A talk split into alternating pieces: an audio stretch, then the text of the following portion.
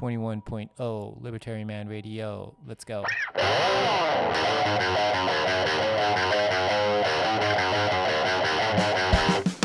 In the long run, we're all dead. Give me control of the nation's money, and I care not who makes its laws. Negative interest rates are the dumbest idea ever. The Federal Reserve is not currently forecasting a recession. Chancellor on brink of second bailout for banks. I've been working on a new electronic cash system that's fully peer to peer with no trusted third party.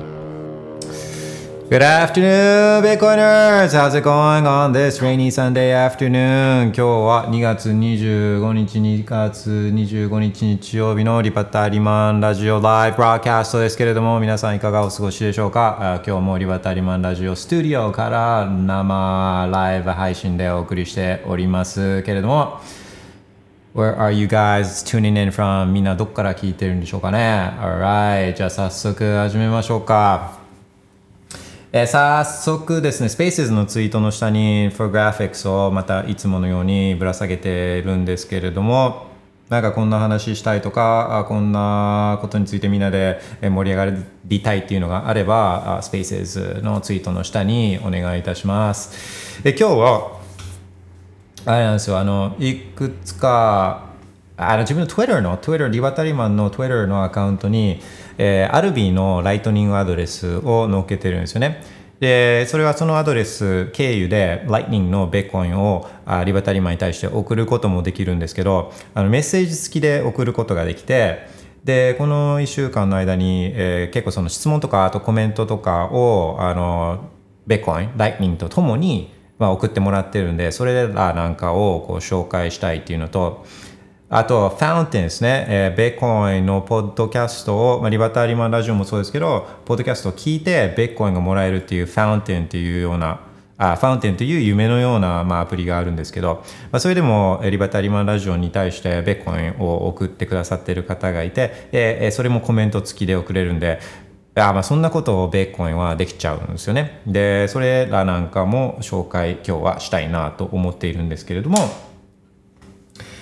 あ Twitter のこの Spaces のツイート経由でもコメントやメッセージや質問とかはお待ちしているので、えー、いつもみたいな感じでよろしくお願いいたします。Alright. で早速、ビットコインプライスですね、まあ、まあ、これいいっすね。51K とかをキープしていて、今が consolidation phase だみたいな話は、テテクニカル的に言うとコンソリデーションフェーズだみたいなのはあ前回のリバタリマンラジオパーキャストエピソード56でも確か言ったと思うんですけれども、まあそんな感じですね。で、ベーコン ETF、ETF の残高も1日ちょっとディップしたけど、1日ちょっと、ちょ、ちょびっと減ったけど、最新のデータをインフォグラフィックというか視覚化しているやつをこれまたスペースのツイートの下に貼ってるんですけどあまたバーンつって増えて、えー、記録更新中ってやつですね全体の ETF が持ってるベーコンの数量はあと70何万とか70何万ベーコインとかっていうそんな感じですね。えーまあ、自分の予想としてはどっかのタイミングっていうか、まあ、もう間もなくなのかあ1か月とか2か月とか、まあ、それぐらいのスパンでえー、これらの Wall Street Bros たち、この金融ファイナンシャルアドバイザー的な人たちの研修とかが、このベッコイの研修、とりあえず1回目のこの研修とか、あの Having の研修とか、そういうのが一通り終わって、で、これを顧客に売り出した時に、こう、プッてね、だからこうちょっと今までには、今はじわじわ増えてきてるけど、これがどっかの瞬間でパッツってこう、増えちゃうみたいなね。あそれがきっかけになって、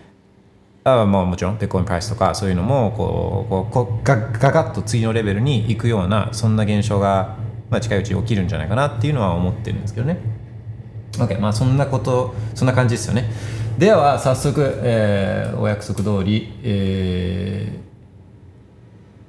ー、ライトニングアドレスに対して自分のライトニングアドレスに対して、えー、メッセージ送ってくださってるメッセージを紹介していきたいと思っています。はい、スパムはブロック、スパムブロック。はい。えー、ビットコインを高リスクの投資資産と思っていました。ビットコインは情報の非対称性の少ない最高の富の形だと今は思います。えー、このような勘違いをなくすためには何ができるでしょうかっていうことだったんですね。で、そうライトニングアドレス経由で送ってくれると誰が送ってくれたのかっていうのがわからないんでああもしシャーラーが、あのあった方がいい場合は、まあ、誰から送られてきたかわかんないんで、まあ、もしあれだったら名前を入れてもらったりとかしてるとあのあのわかるんであそんな感じでお願いします。でそうですねこれね。でこれはあのそうねベッコインを高リスクの投資産と思ってましたっていうことで、まあ、自分の考えから言うとまずベッコンは投資だとは思ってないっていう話ですよね。で投資ってこのリターンの見返りっていうのがリターンの見返りっていうのが前提にあると思うんですけど投資って。でも別にベッコインってあのリターン求めてないんですよね自分なんかは。で少なもう最低限自分の時間を犠牲にして得たお賃金っていうか給料っていうかお金。これの富だけはこれこれのこの価値だけは自分の時間の価値だけは保ってくれる最低限それだけしてくれればいいっていうそ本当そういう気持ちなんですねであの本来お金って円とかドルっていうのが本当そう最低限それだけはそれがお金のこの果たすべき責任じゃないですか。でそれを国がね一手にあの受けてこれ俺らが独占するから他のやつが金を吸ったらそそれは許さん。それをやったら牢屋にぶち込むけどだうちらだけしかできない。独占する。っつって言ってるんだったらそ最低限その価値を最低限増やす必要はないから、まあ、減らすのはやめてくれよ。っていうのが最低限の責任だと思うんですよね。でそれさえも法定通貨ができないからだから最低限この価値をあ増えなくてもいいからせめて守ってくれるような他の手段を人は求めるわけじゃないですか金とかあ、まあ、不動産とかあのそういうまあ国債とかねでっていう話なんですよねだからベッコインってもう本当に最低限守ってくれればいいってだけ思ってるんで、まあ、それってだから自分の中では投資じゃないんですよね投資じゃない。えー、し、高リスクだとも思っていないですよね。でなぜなら、えー、どれぐらい世の中に存在しているかっていうのは、法定通貨で分かりますか？の答えはノーじゃないですか？分からない、えー、ベッコンってもう自分のノードパッツって開ければどれだけ今流通しているかっていうのも分かるしじゃあ来年どれぐらいのベッコインの発行量があるかっていうのはこれもほぼ正確にえ予測できるけれどもじゃあ来年の今頃どれだけ円とかドルが流通してますかっていうのはこれ分かんないですね。勝手に増やすことができるから、まあ、増やしたり減らしたりすることができるから、えー、とかあのーまあ、銀行にある預金とかにしたってでこれいつ奪われるかどうかもわからないしみたいな。でそうなってくるとその銀行か銀行とかですねいつ預金封鎖に遭うかっていうのも分からなかったりとか、まあ、どっかに送ろうと思っても送らせてくれなかったりとかそのこれは何に使うんですかとかっていうのを答えたりとかしないと送れなかったりとか、まあ、そんなの送れなくなるのは時間の問題なんですよね。今今でさえそういう状況なのに。だからそういう意味でもう他のアセットなんかはもうめちゃくちゃリスクありまくりなんですけどベッコンって、えー、そういうのがない。カウンターパーティーリスクもなければ発行量も誰かがいじることっていうのもあの考えなくてもいいし誰かに略奪されることも考えなくてもいいしみたいな、まあ、そういう意味でもう本当に、えー、リスクフリーなアセットって、まあ、ベッコンが最もそれに近いっていうふうに、まあ、思ってるっていう話は、まあ、よくしてるんですね。あとその情報の非対称性っていう観点で言うと、まあ、株とかにしたら、まあ、自分よりもその株についてその会社について、えー、情報を持ってる人とかっていうのは、まあ、5万といるわけですよね。で、まあ、円にしたってドルにしたってもう中国銀行とか、まあ、中銀行の仲間たちその周りにいる人たちの方が、まあ、自分よりもあ今後今度の日銀の会合で日銀はこういう金融政策をやるっていう、まあ、そういったインサイダー情報について自分よりも分かってるこのインサイダーっていうのはもう5万といるわけですよね。でベッコインってそれがないっていうかあのもう供給に関して言うと全世界の人たちが同じだけの情報を持ってるじゃないですか全てがオープンだからだからでしかもこれがどういうふうにベッコインがどういうふうにネネネットワークが使われてるかとかベッコインがどんなような形であの世の中に今流通しているかみたいな動いているかっていうのもこれも全部24時間365日え同じ情報をみんなが見てるっていう意味でそういった情報格差が一番少ないアセットなんですよね。てかもうない供給に関して言うと供給に関して言うとそのインサイダー情報ってもう一切ないんでゼロゼロなんで供給サイドの情報非対称性はゼロなんですよねほぼほぼゼロっていうかまあまあゼロって言っちゃってもいいと思うんですよね。うん、だからこんなその情報格差もない資産っていうのはあの、まあ、世の中にないんですよね。ないんで、まあ、そういう意味でも情報非対称性の最も少ない人さんで、まあ、大体その情報に近い人とかっていうのって、うんまあ、もうすでに恵まれてる人たちっていうかそういう人たちじゃないですかでだからベッコイみたいにこの情で自分がそのサークルに入ってるかどうかっていう話なんですよね。自分自身がそういったインナーサークルっていうかインサイダー情報を持ってるそういう一部の人たち特権階級に上級国民に自分が属しているかいないかっていう話でで、まあ、ほとんどの人は属してないわけじゃないですか。上級国民じゃないわけですよねほとんどの人たちは。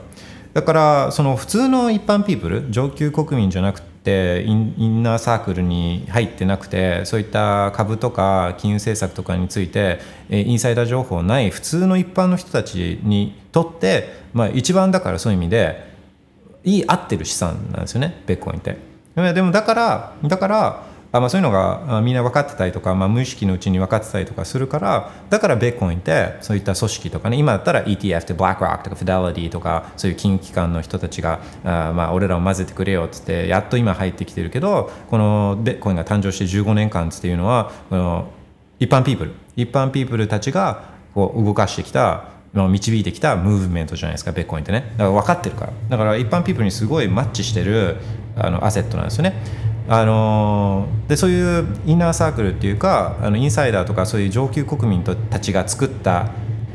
この仕組み銀金融機関の仕組みとかそういうものを一切使わなくていいんでベッコインって。一般ピープルたちだけでああいやもう上級国民さんたちはあのそっちで勝手にそのあのインチキな法定通貨あのすりまくる法定通貨でそういった法すりまくってそのそのしわ寄せをこの一般ピープルに押し付けるようなこれはあれですね、えーカンティロン効果ですね。上級上級国民はお金吸ってあの恩恵をすぐ先に受けるんですよね。でそのしわ寄せえー通貨の規約化通貨の弱弱体化のしわ寄せを受けるのは一般ピープルなんですね。だからまああの上級国民さんあの自分そういう手口はもう分かった分かってるんであその法定通貨で遊ぶんだったらそういうマネマネーゲームというか無責任な無責任なマネーゲームをやるんだったらもうそちらでどうぞっつってあの自分たちはもうその金融システムとかその仕組みからはオプトアウトっていうかあもう離脱させてもらいますんでっつってあの自分たちは自分あのこのベッコインでやらせていただきますんでみたいなあのことができるんでそういう上級国民のあのインフラを使わなくても上級国民のゲームでやらなくてもルールでやらなくてももう一般ピープルだけでできるようになったんでそうあのまあ、そういう意味でもその情報非対称性が少ないっていうかね。でえーまあだからそういうリスクが少なくて情報非対称性が少なくてつってまあ最高なんですよねそういう意味でね、うん、でこれはその通りで。でこの勘違いをなくすためには何ができるでしょうか？ああそうそうでで一般的にこう高リスクっていうとその価格変動が激しいっていう話じゃないですか。価格変動が激しいって。ででもそのどっちの方向に激しいかっていう話で。でこれはもうアップじゃないですか。アップね。アップ。上方向に激しいんだからまあいいじゃないですか。でこれがまあダメなのはあの、まあ、例えばベッコインを普通に、えー日常的にお金として使いたい人とかあのにとってみると昨日今日買えたパンが明日買えないとかっていうのは、まあ、それはあ問題っていうのはまあ分かるんですけどね。でもまあ、だから、まあ、ベッコインがみ世の中に本当に浸透してみんながベッコインスタンダードになるまではそういった、まあ、価格発見フェーズというか、まあ、みんながベッコインをこう古いお金ダメなお金とあいいお金ベッコインとかこう入れ替わっていってるフェーズなんで今は。だからその間っていうのはもうあの時には激しく、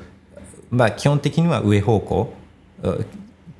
法定通対法定通貨の価値はあ時には激しくだけど基本的には上方向長期的に見れば上方向に対して、まあ、ベッコインというのはあのその値段というのが変わっていくんで、まあ、その間はまあ本当その価格変動上方向への価格変動たたまには下にも行くからそれに耐えられる、えーようなあ持ち方をこうするっていうことだとは思うんですよね。で、うん、まあそれはそうかなとは思うんですけど、まあ勘違いをねなくすためには何ができるかっていうのは、まあ、これはやっぱ時間なんですよね。時間が解決するっていうかあの時間が経てばあベッコインが浸透ベベッコインの浸透が広まって、うん価格の法定通対法定通貨に対する価格変動っていうのは弱まっていってみたいな、まあ、そういうことだとは思うんですけどあの、まあ、それまでないのは、まあ、個人レベルで言うともう本当うん、もう勉勉強するしかないっていうか仕組みを理解しなきゃいけない理解するっていうかあ、まあ、時間をベッコインとの時間を増や増やす過ごすベッコインと過ごす時間っていうのを増やしていくことによって、まあ、少しずつあのこれ送ってくださってる方がこう理解が進んだように、まあ、みんなもそれをやっていくしかないと思うんですよね。で、えー誤解をなくす勘違いをなくすために何ができるかっていうのは、まあ、みんなの周りのあの勘違いをなくすためにどうす何ができるかっていうことですけど、まあ、これはもう本当あの難しいっていうかあの結構自分で本当発見しないといけないことなんで、まあ、なかなか難しいとは思うんですけど、まあ、このように情報配信をしていくっていうことかなとは思うんですよね。でそういう意味で、えー、とベッコインと情報の非対称性についてはリバタリマンラジオの過去のエピソードでも話していて、それがいつかいつだったかっていうと非対称性は、えーだいぶ古いエピソードになるんですけど、米リバタリマンラジオパーキャストエピソード14で情報の非対称性とベッコインについて話してたりするんで、まあ、そういうなんかをチェックしてもらうのがいいかなというふうに思います。Thank you for the comment and question. え次の。日本銀行券はシェーコイン、シェーペーパー、ベーコインはベーコイン。まあそうですね。そうですね。えーいつもありがとうございます。楽しく聞いています。全部聞いて2週目に入りました。マンストレーね。2週目いっちゃうのは結構マンストレー。まあ、今も、えー今これ、これ、今現在進行形で進んでいるエピソードが、あこのままいけばエピソード57なんで、もう50 57エピソードまでいってるんで、まあ、目標は having までに having でエピソード100とかだと綺麗ですよね。で、having までが、そうそうそう。having までがあと56日なんで、56日。だから、あ、やばい、それじゃ結構厳しいですね。毎日ぐらいのペースでやんないと100はいかないんで、100はちょっと諦めようかな。あエピソード100はちょっと無理そうですけど、ああと56日しかないんでね、having まで。OK, thank you for the message. え、12シードフレーズのおすすめの作り方を教えてください。お金をかけない方法はありますか？あお金かけない。おすすめね、おすすめ。いや、全くお金かけないんだったら、あの、本当サイコロ振るとか、あのーコイントスをするっていう、だからサイコロだったら99回で、コイントスだったら、あ256、あ、うん、250、うん、256回とかなんで、まあ、あのやれないことはないですけどそれでもやった後に例えば01コイントスだったら01をこれをこのシードフレーズに変換しなきゃいけないですね、まあ、そのまずシャー256かましてでそれをぶつ切りにしていってでそれをああの辞書と比べて文字数文字を単語を引っ張ってくるっていう作業をこれを自分で組んでやらないといけないんで、まあ、それができるんだったらお金をかけずに、えーそういったやり方でやること。これめちゃくちゃ安安全っていうか失敗しなければそういうそういうちゃんとそのプロセスを得られる人だったらあ一番安全にこう作る何のツールに依存することなく、えー自分のあのシードフェーズを作れるんであこれはまあできる人にとってみればいいですけど、あのーまあ、ほとんどの人っていうかはそういうやり方はやらないんですよね。でだからおすすめのやり方っていうのはこれは何回か話してると思うんですけど、まあ、例えばあリバタリマンエピソードリバタリマンラジオエピソード No.55 とか、まあ、いろんなやつで話してると思うんですけどそのハードウェアウォレットのいいところコールドウォレットとかって言ったりもしますけどのいいところはこの seed phrase というか、まあ、 private key を高いエントロピーというか高いランダム性を持ってセキュリティの高いものを生成することができる。だこれがあこのハードウェアウォレットのめっちゃいいところなんですよね。だからセキュアエレメントそれだけをやってるチップがあってでそれのランダム性を確保するためのいろんな工夫がされてたりするんですよね。だからおすすめの方法っていうともう本当その中だったらコールドカードがおすすめなんですよね。で後にもあまあ他のやつにも他のやつでもおすすめできるものとしてはあ Trezor とか Ledger とかっていうことですよね。でこれ共通しているのはもう何年も何年も、えーにわたってこのセキュリティの高いデバイスを作っているっていう実績とあといろんな人たちが使ってるからなんかこうもし問題があった場合にはそれが明らかになりやすいっていうところとかあとはさっき言った secure element ですよね。あのハードウェアの部分でちゃんとしたものを使っているかっていうところですよね。でその中でもコールドカードがいいのは secure element が2つあったりとかあとはその secure element 自体も信用ちょっとできないんだったらあ自分で dice roll っていうかサイコロを自分で振ってそのサイコロの出た面を、えーさらにエントロピーとして自分で入力することができるっていうそういう機能がコールドカードはあったりするんで、まあ、そういう意味でコールドカードは、まあ、ただではないけれども、まあ、自分の大事なお金、えーだと思うんで、あのこれはその持ってる金額とか守りたい金額に応じてそういったコストは必要コストと割り切って、まあ、かけた方がいいんじゃないかなっていうふうには、まあ、これは確信を持って言えるんですよね。OK。でまあ、あのいやとりあえず始めたいだけ。とりあえずベッコインをあのちょびっとこの飲み代としてもらったからあの本当そこから始めていきたいんだっていうのももちろん分かる。そそれだとコールドカードも2万とか3万とかするんで、えーまだ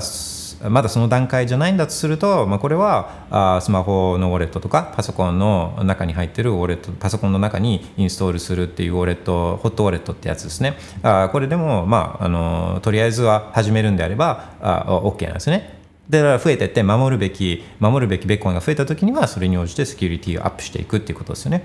で、えー、とホットウォレットとかだったらあヌンチャクとかね。ヌンチャクとか、まあ、そういうのがいいんじゃないかなと思うんですね。ヌンチャクとか、あのーまあ、パソコンだったらスパローとかエレクトラムとか、うん、そういうやつを使うっていう感じですね。OK そうこんな感じで結構いただいてたんですよね、えー同じ話を何回も聞くのは飽きます。ああしかしベッコインの話は何回聞いても飽きないです。なぜでしょうか？これはあのあれなんですよ。これはあのベッコン最初本とか読んでとか話聞いてああ大体分かったっつって思うんですけどあのまだ全然なんですよね。全然。でそうするとあ2週目聞いた時にあのその、まあ、知識レベルが底上げされてるから、まあ、ベッコンだけじゃなくて例えばそういう経済とかあ世の中の仕組みとか、あのまあ、そういうカンティロン効果経済学的な金融的なの知識が、まあ、アップしてるじゃないですか。であと自分がベッコンと過ごした時間が長くなるにつれてまだ自分の経験とかもアップしてるじゃないですか。で理解ももちろん進んでるし。でだから2週目来た時にあれあそうあれってそういうことだったんだみたいなのとかが、まあ、めちゃくちゃあるんですよねベッコインの場合は。でっていうのも例えば一つそのベッコインのあマイニングとかを取ったとしてもそのマイニング？マイニングマイナーたちは、えー難しい数学的なあそういったゲームをやっていてでそれに勝った人たちがそのブロックを作成する権利を得て報酬をもらうみたいなそういう説明をまず、まあ、聞いたり読んだりするじゃないですか。でこれまああ分かりやすいから分かりやすいからそういう話説明の仕方するんですけど実際はあのそうじゃないんですよ。まあ半分ぐらいはこの説明でもあってるんですけどその例えば難しい数学のゲーム問題を解くみたいなこれやってないんですよね。これはマイナーやってないです。難しく難しい数学の問題は解いてなくてもう力技でもう本当あのこのダイヤルロックダイヤルロックあるじゃないですか。自転チャリンコとかにつけるダイヤルロック。力技でもう一個一個組み合わせをこう変えてってる。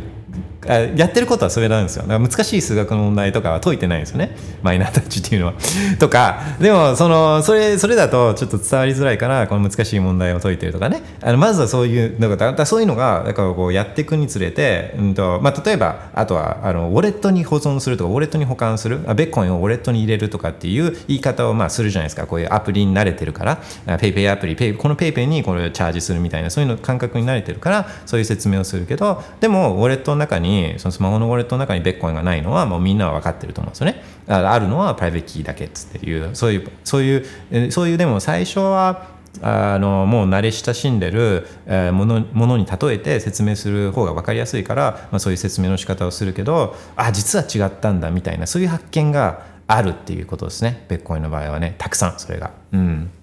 だから何回何回聞いても面白い新しい発見があるからっていうことだと思うんですよね。OK。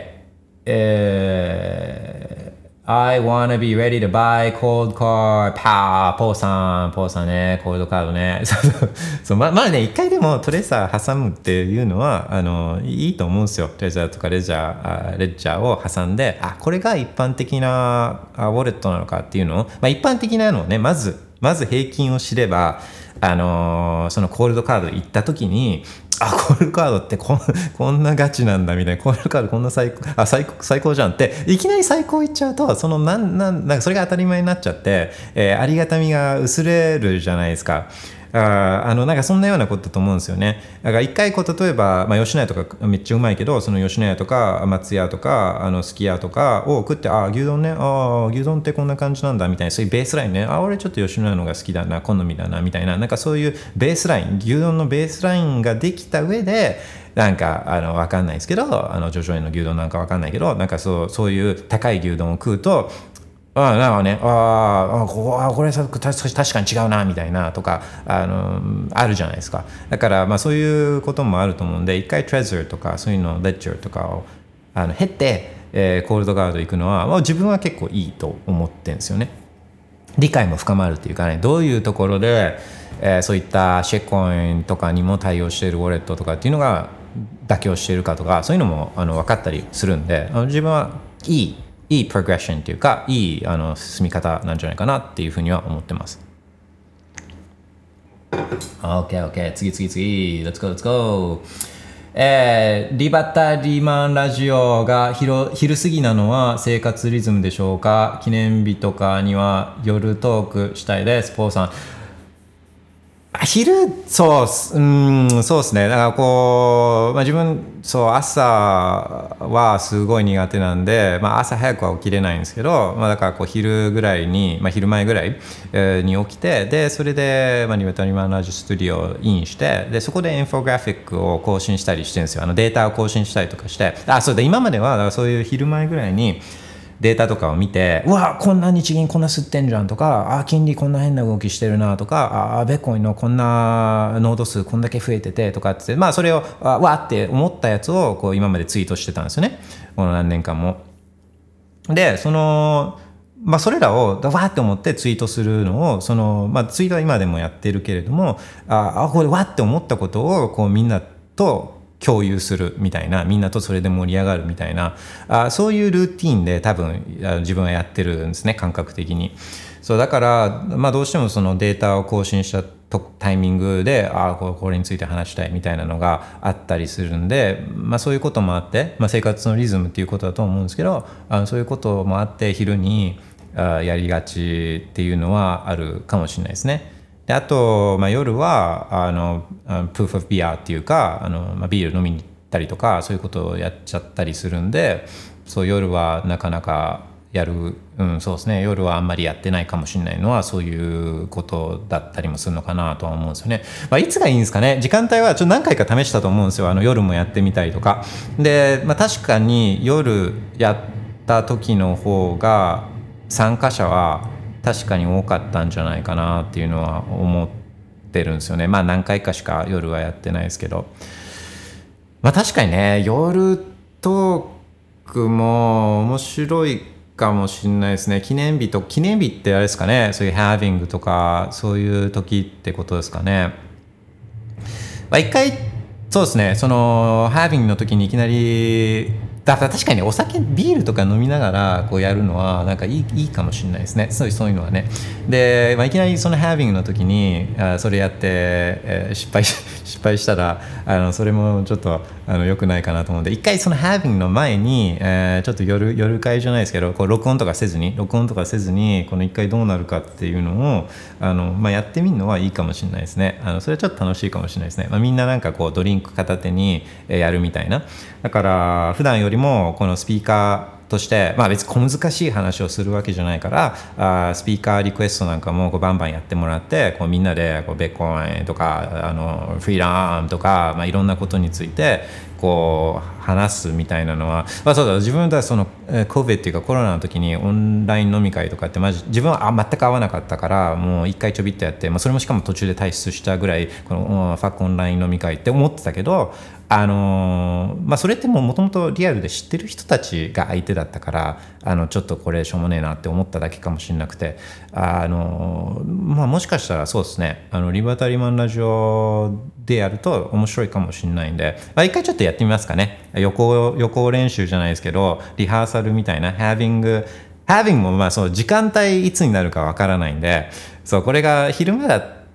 まあ昼間にもかかそう時間帯にかかわらずハービングの時はちょっとなんか飲みながらあの迎えたいなみたいなのはそれはちょっと楽しいかもしれないんでちょリハーサルじゃあやりましょうかね。リハーサル近いうちに。OKOK、uh, Thank you for the idea、えー、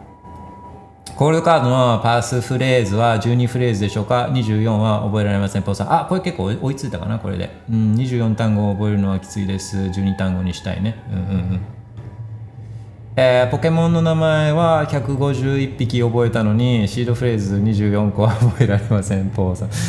あ24は難しいんですよ。うんまあいけないことはないと思うんですけどでも忘れるリスクもあるから24だと。やっぱりまあ12がいいと思うんですよね、まあ、覚え方はね結構いろいろそういう暗記のコツとかはあるからそういうのを駆使してあやるっていうことみたいですね。だからポケモンが覚えられるんだとするとなんかね例えばあこれ一つのやり方ですけどその自分が普段あの家を、まあ、家とかねオフィスとかそういうのを思い描いてそれその家の中をこう歩き回る順番に歩き回る、まあ、それをこうイメージするんですね。でその部屋の中にあるものと関連づけてだこの部屋はこの部屋はえー、このだ12単語12単語のこのリカバリーフレーズがあったらこの部屋はこの単語っていう部屋と結びつけてこの覚えていくんですよ。でそうすると、まあ、これこれは脳の仕組みが座標軸になっていてだからこの部屋位置関係で脳脳ってこの機能したりするんですよね位置関係とかで把握しながらだからその位置関係とその単語を結びつけていくっていう暗記の仕方が結構良かったりするんですけど、あのまあ、それをだからちょっとポケモンとかを応用させると結構いいんじゃないかなと思うんですよね。あのこの部屋には部屋と普通だったら単語を紐付けるんだけどその部屋とモンスターと単語だったらこの部屋に行けばこのモンスターがいてそのモンスターをイメージするとこの単語みたいなそういう形で覚えていくと、まあ、自分は似たようなねそういうやり方はやってないけど似たようなやり方で覚えてたりするんで暗記方法の一つとしてねそうそれはいいかもしれないですね。OK、えー、取引所から徐々にヌンチャクや Trezor へお引っ越ししていこうと思います。ポーさん、そうですね。うん、徐々にね、徐々にがいいですよね。一気にしなくてね。安心したら、がもう慣れたら、で自信持てたら、こう、もう完全にお引っ越しっていうやつですね。えー、ヌンチャクから Trezor へ初送金しました。セルフビットコインです。最高です。ポーさん、ヌンチャクからチャイズルへ初送金ね。あー、最高ですね。いや、最高じゃないですか、その時の感覚。自由を、自由をその時感じると思うんですよ。もうなんかこう、何も間に誰も入ってないのに、このお金を、まあ自分に対して送ってるから、それは物理的な自分のロケーションっていうのは変わらないけど、これをちょっとイメージ的に地球の反対側にいる、ま、自分のそっくりさんじゃないけど、誰かにこう送るような感覚、まあ一周してるわけだから、地球の反対側よりも、こう、こうあのそのベッコインは旅をしてるわけじゃないですか。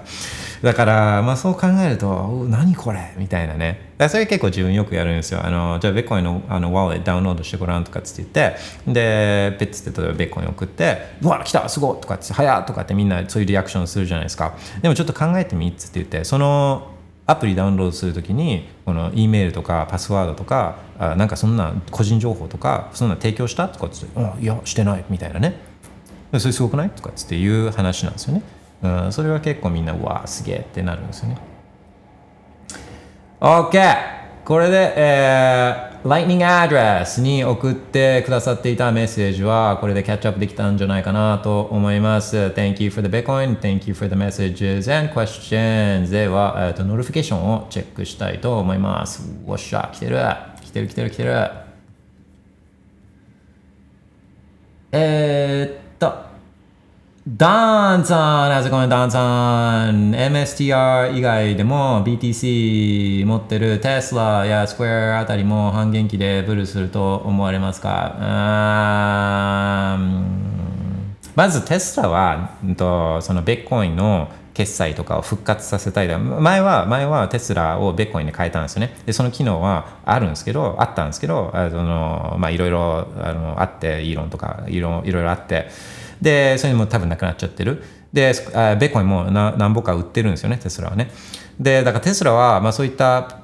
スタンスを改めない限りは、まあ、テスラが連れ高するみたいなことはあんまりないんじゃないかなとは思うんですね。テスラがベッコイン決済を復活とか、テスラがライトニング導入とか、テスラがベッコインマイニング、まあ、これはできる、あのそういうポジションにはいるんですよね、テスラって。そのあのえー太陽光とかで家で発電させてでそれを蓄電してでそれをこう車テスラをチャージしたり家の電気に使ったりというようなそういうインフラ作ってるんですよね。あの普通の個人の一般ユーザーが使えるようなそういうものを。それ余るじゃないですか。余るんですよね電気が。だその余った電気をまあ吸収してくれるのがこれがベッコインマイニングじゃないですか。でだベッコインマイニングをしないとしないことが電気の無駄遣いになってるんで今はもうこれが常識になりつつあるんで。そうこれが常識になりつつあるんでもうやっとこれであのフェイクニュースからはおさらばできる、まあ、電気に関してはおさらばできるかもしれないですけど今常識になりつつあるのはベッコインマイニングしてないことがこれが電気の無駄遣いっていうか電気を垂れ流して捨ててるだけなんであのっていうのが一般常識になりつつあるんで、まあ、そういう観点からこのあの、まあ、プラスにテスラにプラスになるからっていうんでベッコインをのスタに対するスタンスをテスラが改めることはあるとは思うんですね。でだそうなった場合はとかまたさらにテスラがベッコン買う買うとかっつってねあのまたやりだしたらあそれはまあそれに応じて連れ高っていうのはあるかもしれないけど、まあ、みんなもちょっと懲りてるんであのイーロン・マスクに対してはだから仮にイーロンがマスクというかテスラがそういったベッコンに対しての姿勢を改めたからっつってあ、まあ、ベッコインのベッコインコミュニティ自体はもう,、まあ、もういいわいいわっつって、うんうん、勝手にやってなみたいなあそういうちょっと冷めたスタンスにはなるとは思うんですね。どっちかっていうとスクエアの方があのそういう意味ではあのベッコインに対しては、まあ、取り組んでたりとかねあのアプリで上で変えたりとか、まあ、いろいろそういうのもあってあの親和性っていうかあの、まあ、あっちも決済決済サービスだからあそういった意味では同じ方向を向いてるとは思うんですけどあのまあだからそれは捨て高みたいなのはあるかもしれないけどでもうんまああるとは思うんですけどより強い相関性があるのがやっぱりマイクロストラテジー。マイクロストラテジーがビットコインそのものだからっていうのも あの あるじゃないですか。そのバランスシートのもう9割以上がビットコインの価値で構成されてるんで。だからまあマイクロストラテジーあるしあとあとコインベース。コインベースとかの方がまあよりビットコインの残高からっていう意味ではなくてそのよりベッコインが属すまあ、そういう業業種とかインダストリー的なそういうのに、え、近いっていう意味で、まあ、スクエアあスクエアよりはあの、まあ、コインコインの方がそこは相関性は強いかなっていうのは思ったりはするんですけどね。All right. えー Thank you for the question. カペッペさん、ベーコンを勉強して暗号技術面白いなと最近少しずつ勉強してます。そうね、暗号技術は難しいですよね。自分、うん。あれは相当難しい。何気に使ってたあ GPG、PGP ね、PGP ね、うん、とかもベーコンに影響、あ、もちろんです。うん。Pretty good privacy ね、Pretty good privacy, PGP。あのー、そうそう、に与えたんでしょうかね。Yes, yes, yes, yes. えっ、と、あれ、だって PGP の Pretty good えーあのー、あれえっ、ー、とほらあれで出てきてたじゃないですか。あの NHK のベッコイン特集ベッコイン番組にこの確かフィル・ゼムメン出てましたよね確かね。でさあのハウ・フィニーとフィル・ゼムメンって、えー、一緒にプロジェクトをやってるじゃないですか。あの PGP のまさに、えー、How, How フィニー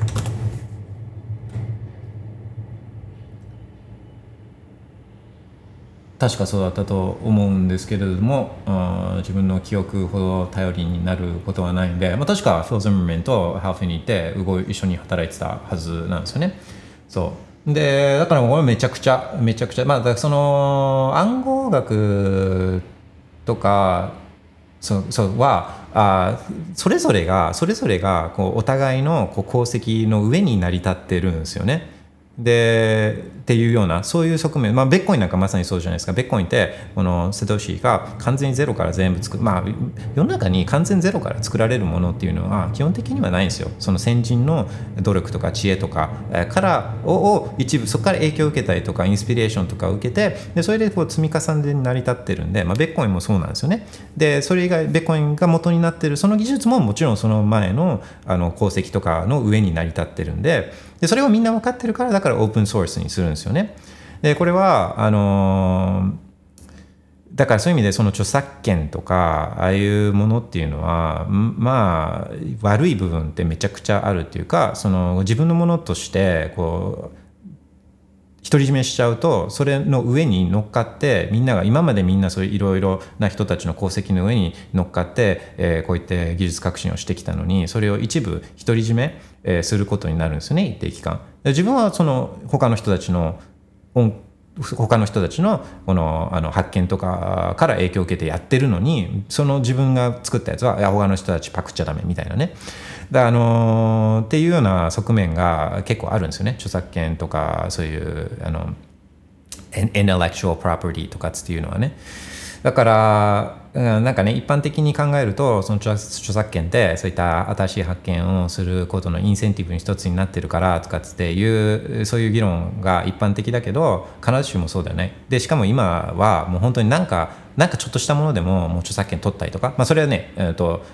あとと逆に取らと嫌がらせで取ってきてで、え、まあ、とと自分は発見したのに後から取って取ってそういう嫌がらせをするっていうようなそういうことが横行するからだから自分を守る意味でみんな特許とか取ったりするんですよね今。あのー、とかねだからまあそういうそういうねちょっと広い話にもなったりするんですけどそうなんですよこれはあの PGP の影響っていうのはあ受けてるっていうことですねベッコインっていうのは。まあ、そういうそういうのにそういうののこう積み重ねでできてるっていうことですね。えー、岩谷マンさんは、G、GPG What is GPG? What is GPG? えー、where is PGP かな ?PGP は例えば E メールとかでもこの使われてたりこうするんであこれこれか GPG stands for GNU Privacy Guard. It is a free and open source implementation of OpenPGP standard as defined by ああ、あるんですね、GPG。いやちょっと使ってないっすね。Who uses what services use GPG?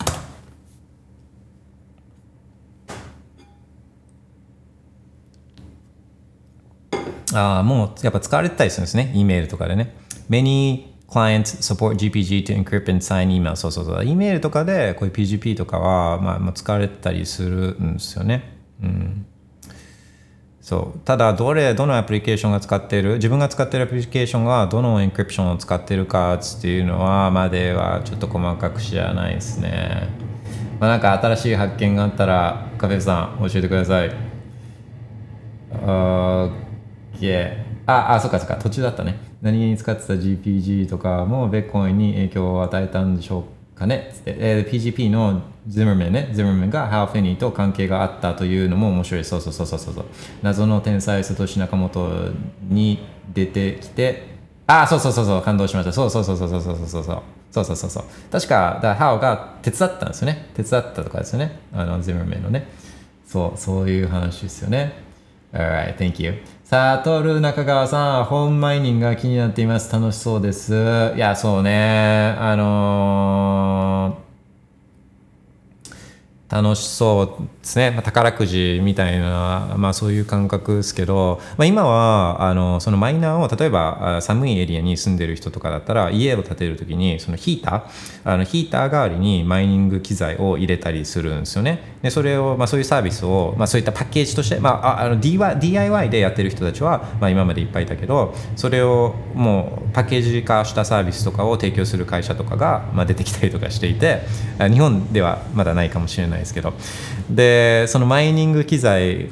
暖房暖房器具の代わりにマイニング機材を入れるんですよ。このあのアレクとか屋根裏とかに入れてで部屋家家自体をこう温めるみたいな。あそういうのはいいですよね。副次的効果としてあ副産物じゃないですけど、まあ、どうせ、えー、そうそうマイニング機材はどうせ熱を放出するからその熱を再利用するっていうのは、まあ、これからそういった寒い地域に作られる住宅とかって言ったらもう no brainer ですよね。もう当たり前のようにもうやるようになるなるじゃないですかだってさあだって思い出新しい常識新常識は何ですかっていうとマイニングしないことが電気の無駄遣いこれが新常識になっていくんで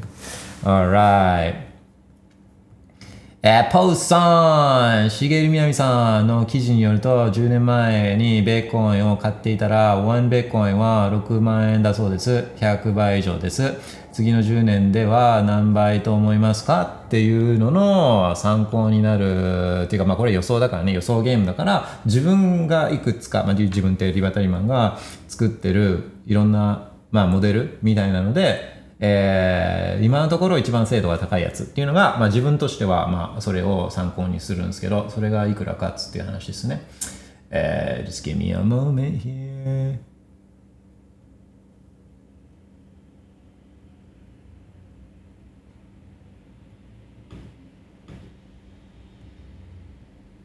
これこれ。更新しましょうかね、更新を。このこのモデル楽しいですよ。そう、The Power Model ね、パワーモデル。まあ、精度半端ないですから。精度、この、まあ、今のところね、今のところの精度はこれまで半端ないんで。えー、っとね、どれぐらい半端ないかっていうと。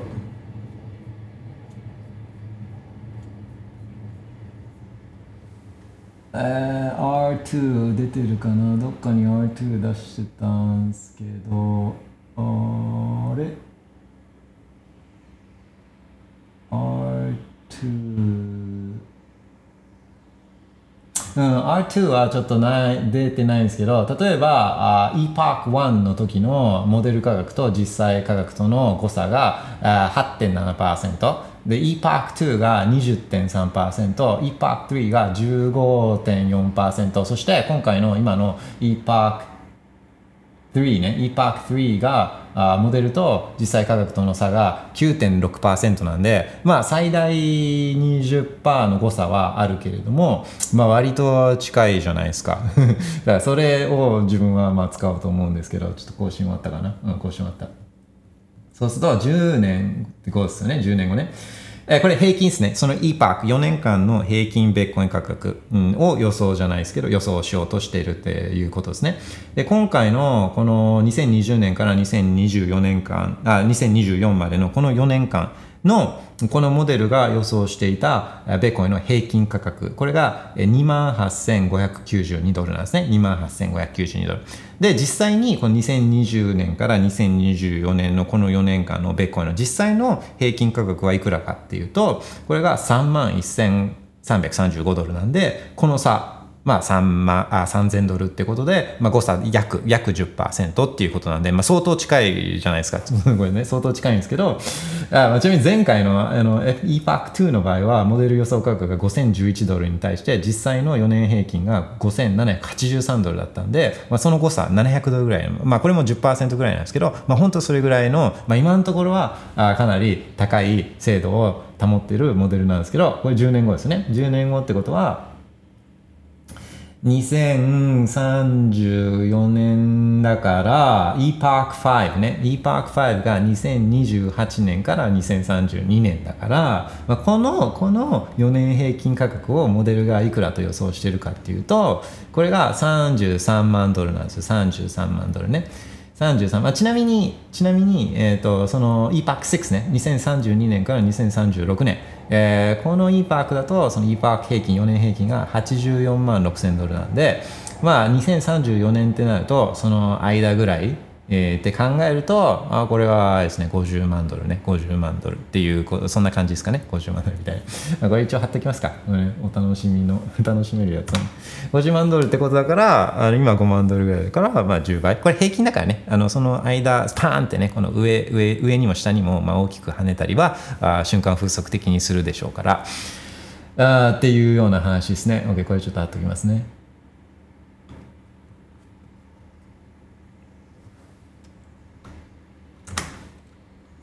ビットコイン Power Model.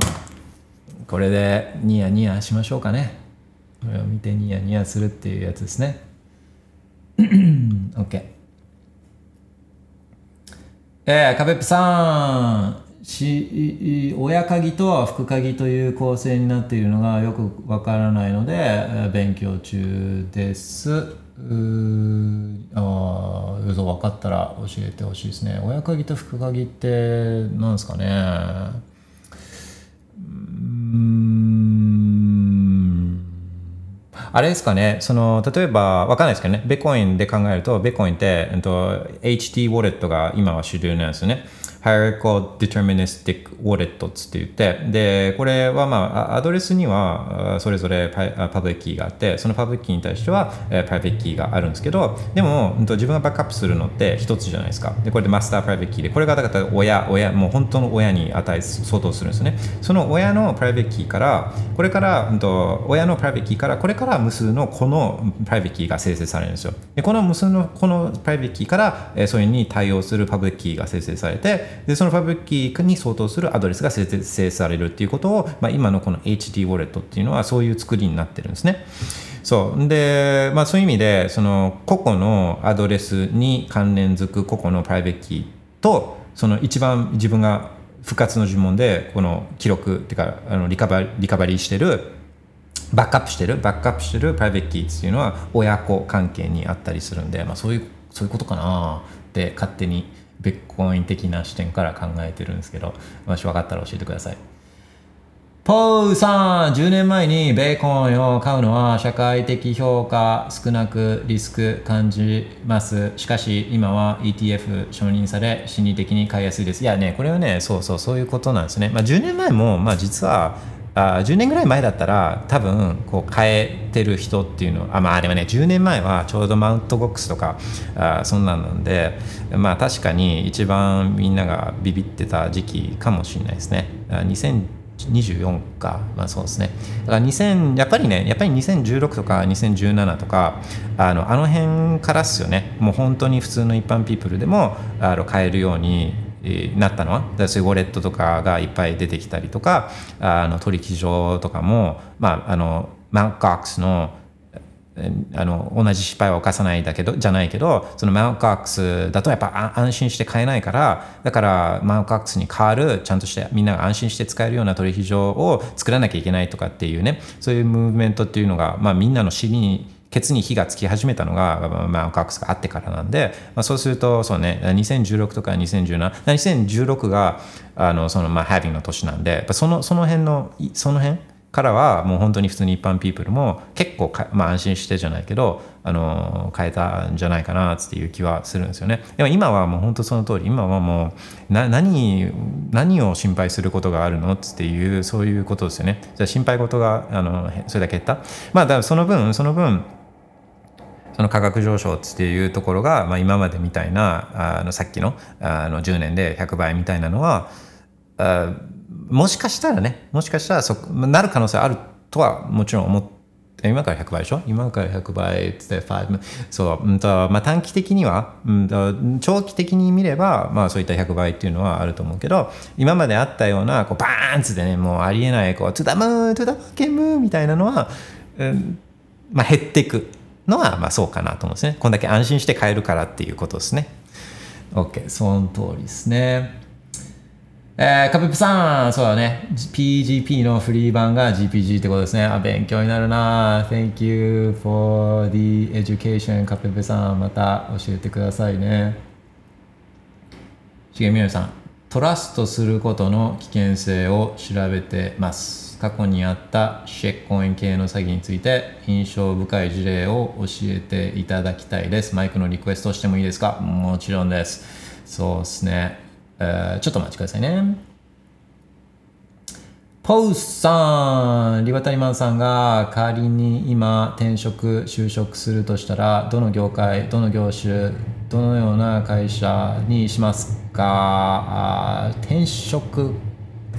まあ、転職職ってなると,、うんとまあ、今までのその自分の経験とか得意分野とかっていうことを、まあ、きっと考えるんだと思うんで全く新しい業界、まあ、分けて考えるとすると、えー、まあそうすると,、うんとまあ、業界とかね、まあ、金融とかってことにきっとなるんですけど、うんと、っていう意味でどの職どのような会社会どのような会社ねまあ、その業界が一旦決まれば、まあ、あとはそのベネフィットっていうかその、まあ、結局は金っていうかじゃないですかでだから金とその金と他のこととのあとはこのバランスであのこうってことじゃないですか多分ね。えー、だから金はいいけど超ブラックとかだったら、まあ、それはみたいなそ折り合いをつけていくっていう感じだとは思うんですけどうんまあだね難しいね。うんどのような、まあ、会社もどこも似たようなもんじゃないですか多分ね。多分どこも似たようなもんで。で違うのはその一緒に働く個々の人。これは違ったりするじゃないですか。そのチーム同じ会社同じ部署だけどそのチームによってそのその上司とか部下とかによって全然違ったりとかってあると思うんですよね。で会社はなんか、まあ、似たようなもんだと思うんですよね。あの例えばその投資銀行だって、まあ、それぞれのカラーはあるけど、まあ、似たようなもんなんですよ。どこも行っても。であとそういうあの法律事務所とか会計事務所とかも、まあ、大体一緒なんですよ。このあのビッグ4とか法律事務所のビッグなんとかっつっていうのも言ってもこれももうそれぞれカラーはあるけど基本的に一緒なんですよ。であと例えば税理士事務所とかああいうのも全部カラーはあるけど基本的に一緒なんですよ。でこれは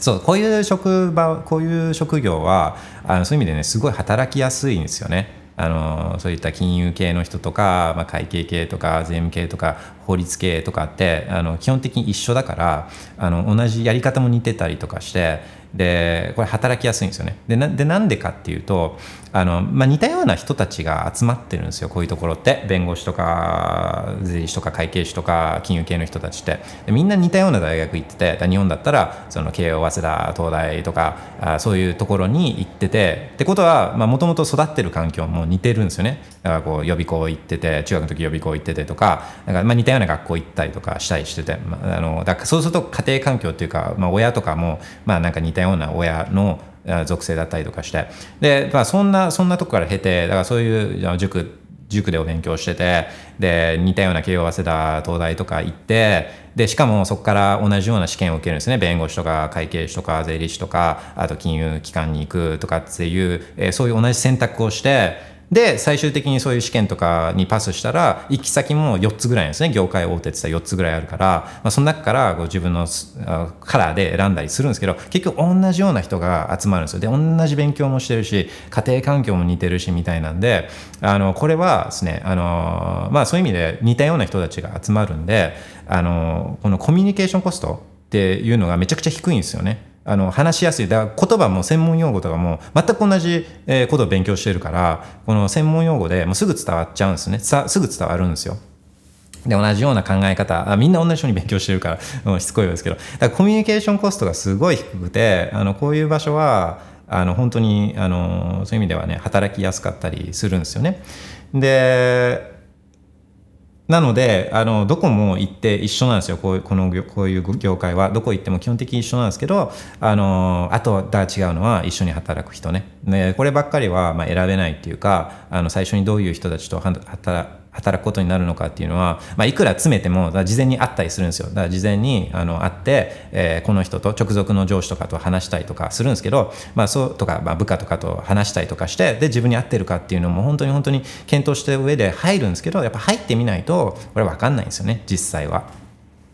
でまあだからまあまあなんそれは何ともあの言えないですけど、まあ、ちょそういうの全部あの置いといて、まあ、もし自分がもう20代とかに戻っ20代初期とか新新卒とかそういう時に戻って、まあ、何をやるかってかんどういう業界がいいかっていう考えるのは、まあ、今は難しいですよね。今はもう本当ちょっと前まではあだだいぶ前まではそういう金融とかじゃないですか。でそのちょっと前まではこのエンジニアリングというかプログラミングとかじゃないですか。で今もまたちょっと変わってきてるというか今例えばデータサイエンティストとかその AI スペシャリストとかにあのやっても、まあ、これも多分一時的なものだと思うんですよね今今やもはや。から本当にその道の超専門家とかだったら、まあ、いけるとは思うんですけどあの超一部の天才とかねあまあ結構難しいと思うからまあ自分だったらもうあれですね多分ニセコ行って、えー時給まあこれねもし学生だったらニセコ行って時給20004000円とかで働いてスタックベッコインですかね。スタックベッコインして自分があの本当に何をやりたいのか自分が一番得意な分野というか自分が一番テンションが上がる分野。でしかもそれを他の人は自分がこんなにテンション上がるのに他の人がやりたくないみたいな。あなんでみんなこのこんな面白いものあるのにみんな嫌がるんだろうみたいなのを見つけて、えそれにオールイン自分だったらするかなっていう感じですね。うん。そうそうそうそう。Alright そうね。今どの業界の職種ね。まあ手に職っすよね。手に職ね。うん。OK ではちるみなみさんをお呼びしたいと思うんですがあちょっ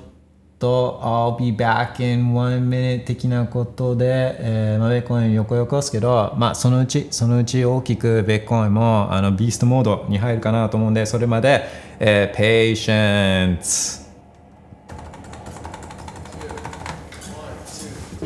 I'll be back in one minute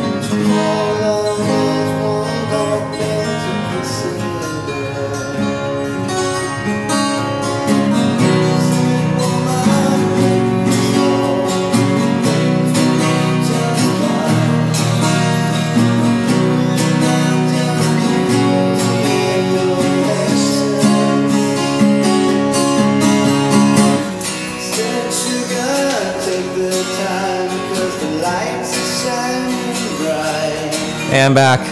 You and I got money. くそめちゃくちゃいいな「Patience」マジで。久しぶりに聞きました。けどこれあのイージーソングなんですよね。イージーね。だからあのガンズ・ローゼズってこうスラッシュが、まあ、目目立つし自分もスラッシュが好きだけどこのいい曲作ってんのはあイージーなんですよね。だからもう目立つねギタープレイとかはスラッシュが圧倒的なんだけどうん、不思議っすよね。人の才能っていうのはもう本当分かんないんですよね。でだからやっぱ仕事とかも自分に本当に合ったものをこう見つけるっていうのが一番大事なんですよね。ね。なんか多分そのベッコインフィクスズじゃないけどそのお金がこうもてあそばれてお金がいっぱいすられてでそのお金新しくすられたお金っていうのが平等に回るんじゃなくて一部の人たちに回るってこれがカンティノン効果っていう話って何回もしてると思うんですけどでこれがまあ金融機関の人たちに回るんですよねで金融機関の人たちがめっちゃ儲かるんですよね他の人たちよりも。で、まあ、だからその金融機関とかに行くとそういう金融ね投資銀行とかそういうところに行くと、まあ、給料がめちゃくちゃ高いっていう、まあ、そういう構図、まあ、情報の非対称性とかも、まあ、向こうの方が情報いっぱい持ってるからお金もあるし情報もあるし、まあ、勝ちようがないんですよね。本来金融っていうのはそこまで儲かるセクシーなものじゃないんですよ本来は。本来は地道なものなん地味なものなんですけどお金がぶっ壊されてもてさばれてそのお金が一番最初にそっちに行くんだからそれは儲かるわっつって話なんですね。でそうするとこの本本当はまあすごい頭でだから一番給料がもうめちゃくちゃいいから頭いい人たちっていうのはみんなそこに行ったわけですよね。だってだってもう1日1年そこで働くだけで他の人の一生分稼げるってなったら行く,、まあ、行くじゃないですかで1年ぐらいやってでそれから好きなことをやろうって、まあ、思う思ってもおかしくないそれはその人の悪いそのそういう選択をする人が悪いとは言えないとは思うんですよね。で、あの、でもまあそうはなかなかならなくて、えっとまあ、1年働いて1億稼いででで、まあ、辞めようと思ってたんだけどいやでも2年やったら2億だなとかそういうふうになっていくんですね。3年やったら3億であもうちょっと昇進したからああとは月1年働いたら10億でみたいな。でもなんか同期のやつはもうすでに100億持ってるからもっとやんなきゃみたいな。なんかどんどんどんどんあ当初の目標はまあ見見失っていくんですね、まあ、生活水準も上がっちゃうから。だからそれを維持するためにはもっとやんなきゃってなっていくんですけど。まあでもそのそういう状況をこの無責任なマネタリーポリシーっていうのを作ってるんですねでそれがなければなければ、まあ確かに金融が仮に給料良くても、その何十倍もいいっていうような感じではなくて、まあちょっといいとかね。それぐらいだったら、あの、そういった東大とか行ってて勉強頭いい人たちも、もともと自分はこういうことをやりたかったんだから、あの、金融の方が確かにちょっと給料はいいけど、あそれはやらずに、例えばですけど、まあじゃあロケットエンジンの開発をちょっとやろうかなとか、なんかあのそういうちょっと電力問題に自分は取り込もうかなとかあとは人権問題に自分は取り込もうかなとかあ自分はもともと勉強もできたけどそういう音楽もやりたかったからあのまあでもちょっと音楽やろうかなとかなんかそういうふうにいろんなところに、まあ、才能が全部いっちゃうんですよね。そういうちょっとマニプレイされたっていうかそういうあのまあうん、一部なんか不自然な形でこの儲かる業種っていうのができちゃうとそこに才能がいっちゃうんですよね。でそれってそのシェッコインに対してもまあ言えることなんですよ。この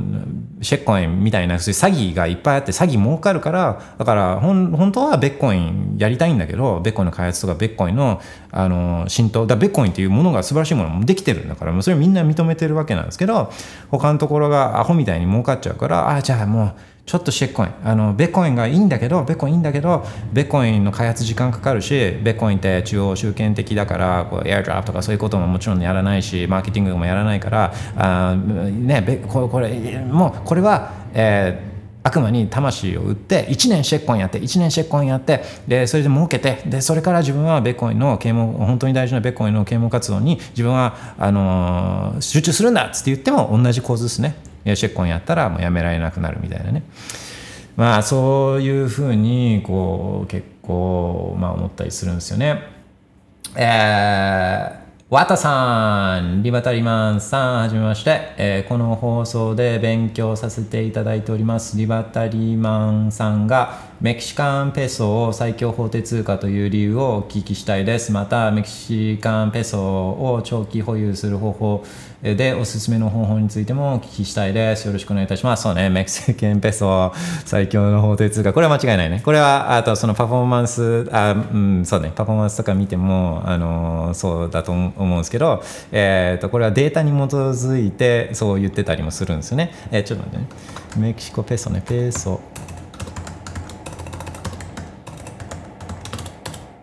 ここれペソ MX 円とかあるあったあった。でまあ本当コロナの後っていうか2020年以降でいうと、まあ、円がドルに対してめちゃくちゃ既存しまくってるっていうのはこれはまあもうみんな感じてることだと思うんですよね。30%ぐらい。もともと2020年コロナ前ってうんと108円なんですよね。1ドル108円だったんで今150円だからもう50%近いこの下落をこうしているわけですけれどもあの円に対して。あドルに対してね。だけどそのドルよりもそのコロナ以降パフォーマンスがいいのがこれがメキシコペソなんですよね。で理由がいっぱいあるっていう話は、まあ、結構していてでこれはあメキシコの中央銀行っていうのがあのまず一つはメキシコの中央銀行があ早くに早くから利上げをしてた。アメリカよりも1年以上早くから利上げをしていて、まあ、今は政策金利11.25%ね。アメリカが5.25%、えー、日本はまだマイナス0.1%ね。だからもう圧倒的にやった。でも普通はその通貨に問題があるからだから金利を上げたりするっていうのがこれはだからそれはそんだけ11.25%まで金利を上げなきゃいけないのってペソやばいんじゃないのの？っていうのがそれがまあ普通の一般的な見方なんですけどでそれは間違ってないんですけどこのペソの場合はちょっといろいろ違うんですよ。あのメキシコ自体が経済成長してたりとかあアメリカの対貿易国はメキシコが今1位になったりとかその中国との貿易戦争があるからね。でテキサスのところには中国の工場じゃないけど世界中の工場が今テキサスとメキシコの国境のところにできていてメキシコ経由でアメリカに売ってるんですよねものね。でしかもそのメキシコ犯罪っていうイメージがあるけれども政権が10年ぐらい前に交代していて、えーえー、モ、レナモレナっていうこの政党になっていて、まあ、そこがまあ一応成功してるんですよね。だから犯罪率っていうのも、かなり下がっているしみたいな。で、えーと、国民は若くて働く意欲がある、人たちでとかあと資源資源が豊富とか今エネルギーが超大事だけどあメキシコって資源がめちゃくちゃ豊富だったりとか、えー、でまとめるとそういったパンパメンタルズファンダメンタルズもある中規律あるマネタリーポリシーをあやってる、まあ、今のところやっている。このメキシコの中央銀行でなんでそういう規律あるマネタリーポリシーを尊重してるかっていうとメキシコっていうこのセントラルアメリカの国はあ南米の国がいろいろお金で失敗してるね。アルゼンチンとかあベネズエラとかっていうのをもうご近所さんでそれを見てるんで、えー、お金の既存お金の既存がこれが崩壊につながるっていうことは分かってるからですねハイパーインフレーション分かってるから、えー、そういった行動を、えー、中央メキシコの中央銀行バンクシコは取れてるっていう、まあ、本当にそういうミラクルミラクルじゃないけど今のところはね今のところそういう奇跡があ起きてるから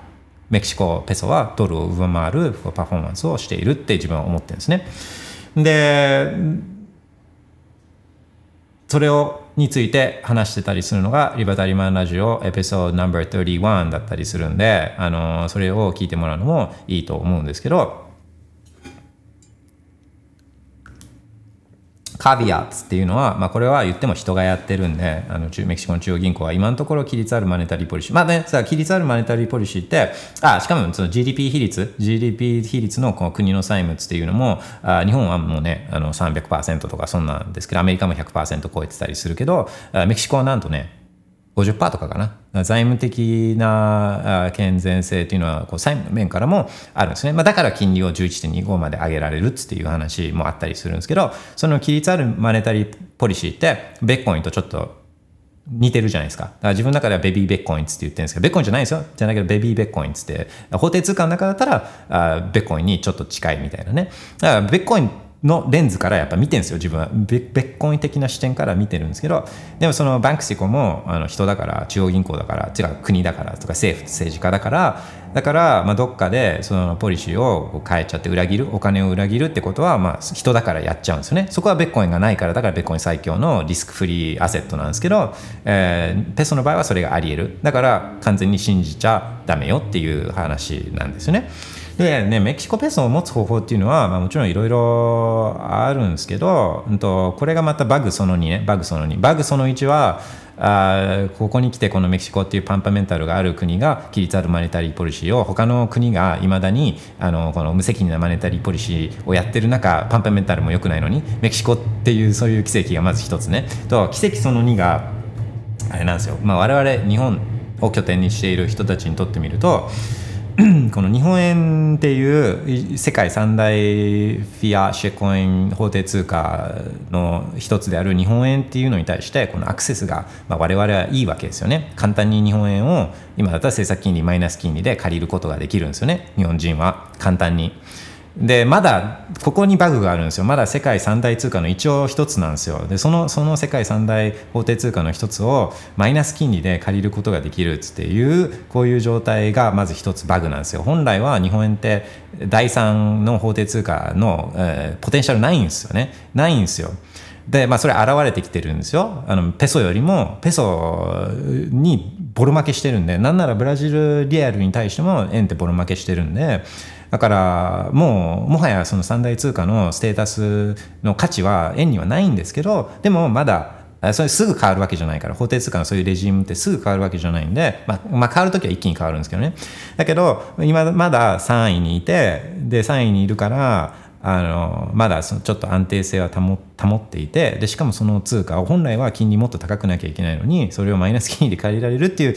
えーバグがあそれがこのバグその2なのでこれを組み合わせるとどういうことが起きるかっていうとあの、まあ、パンパメンタルがあって金利も高いメキシカンペソをあの本当はパンパメンタルなくて、えーしかも金それそんな通貨をマイナス金利で借りることができる調達することができるあっていうこのこの状況がバグその2なんですよね。うん、って自分は思ってるんですよね。でまあここから別になんかそれを推奨してるわけじゃないけどあの、まあ、ここから導出される戦略っていうのは、まあ、あるわけですよね。うん、っていう話ですかね。あっていうのをまあ自分は考えながらあいろいろ言ってたっていうことなんですけど、うんまあだまあ、これこれをこの情そうねこれを持ってどうするかっていうのはまあこう自分次第っていう感じなんですね。長距離あだ長距離は自分は全く考えないですよ。そういう意味でメキシカンペソはこれフィアシェコインなんで 長距離っていう長期長期って自分の中では結構長いから、まあ、そんなあのもう 10, 10年とかもうそそんそれも自分の中で別に長期長長期まあまあそう中期中期ぐらいの、うん、あの長期とは思わない。10年もペソは持ちたくないですよね。ペソは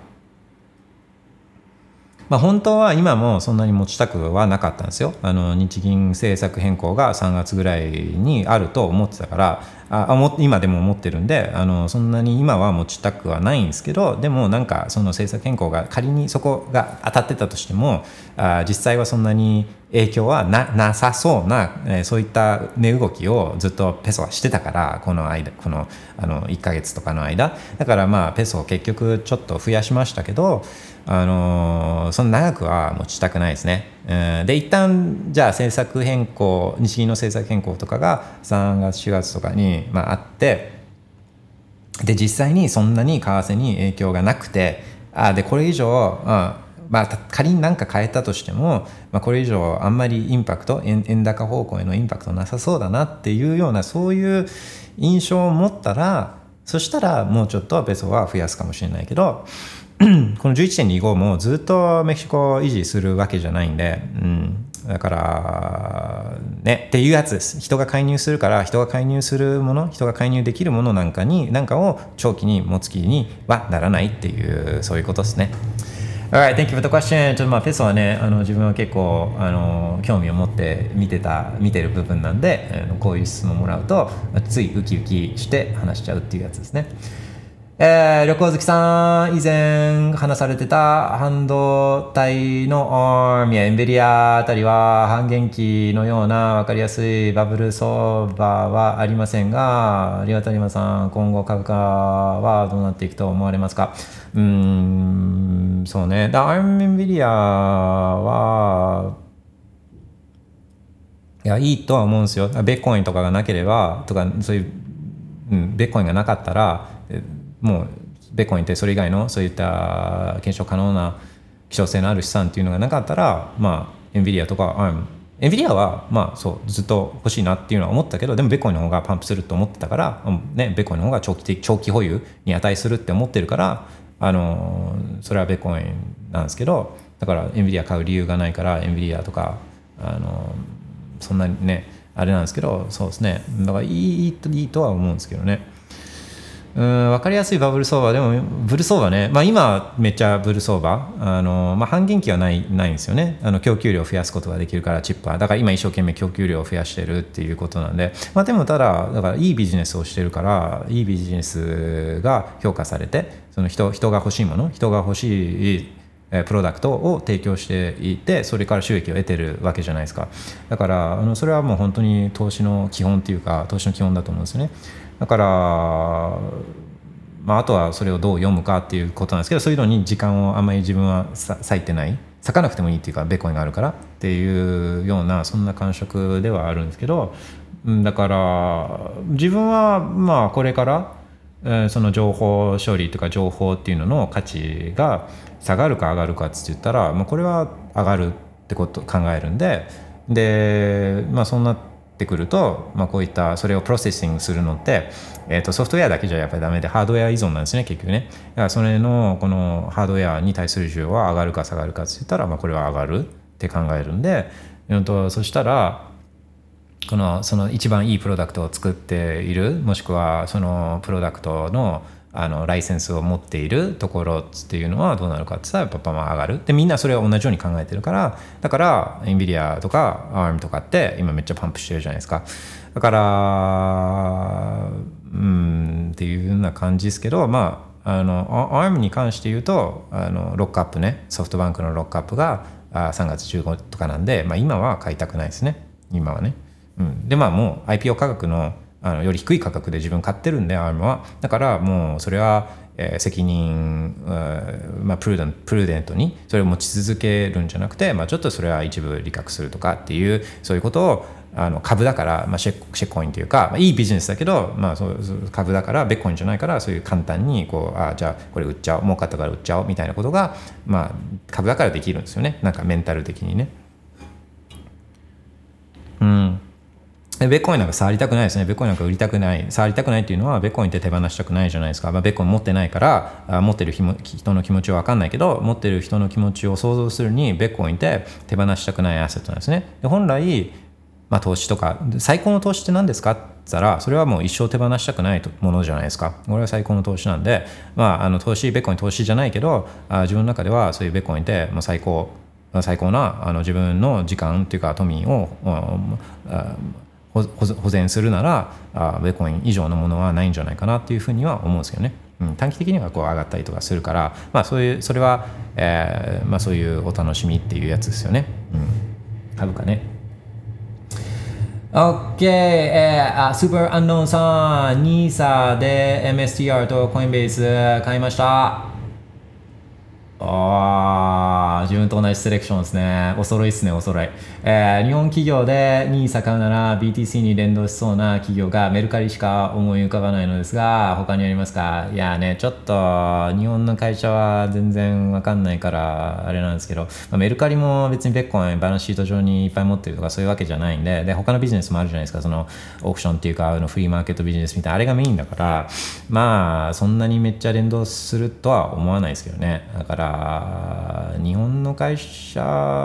日本企業で、うん、あの、あれはやめた方がいいと思うんですね。あの、ルーデンでしたっけ？あれは一回、あの、財務諸要とか中身結構見ましたけど、あれ、もしかしたら、その、確か、ちょっと覚えてないですけど、あの、ベッコに対して権利が微妙、微妙だと自分はそういう印象を受けたんで、あの、だルーデンとかそういうのはやめた方がいいと思いますね。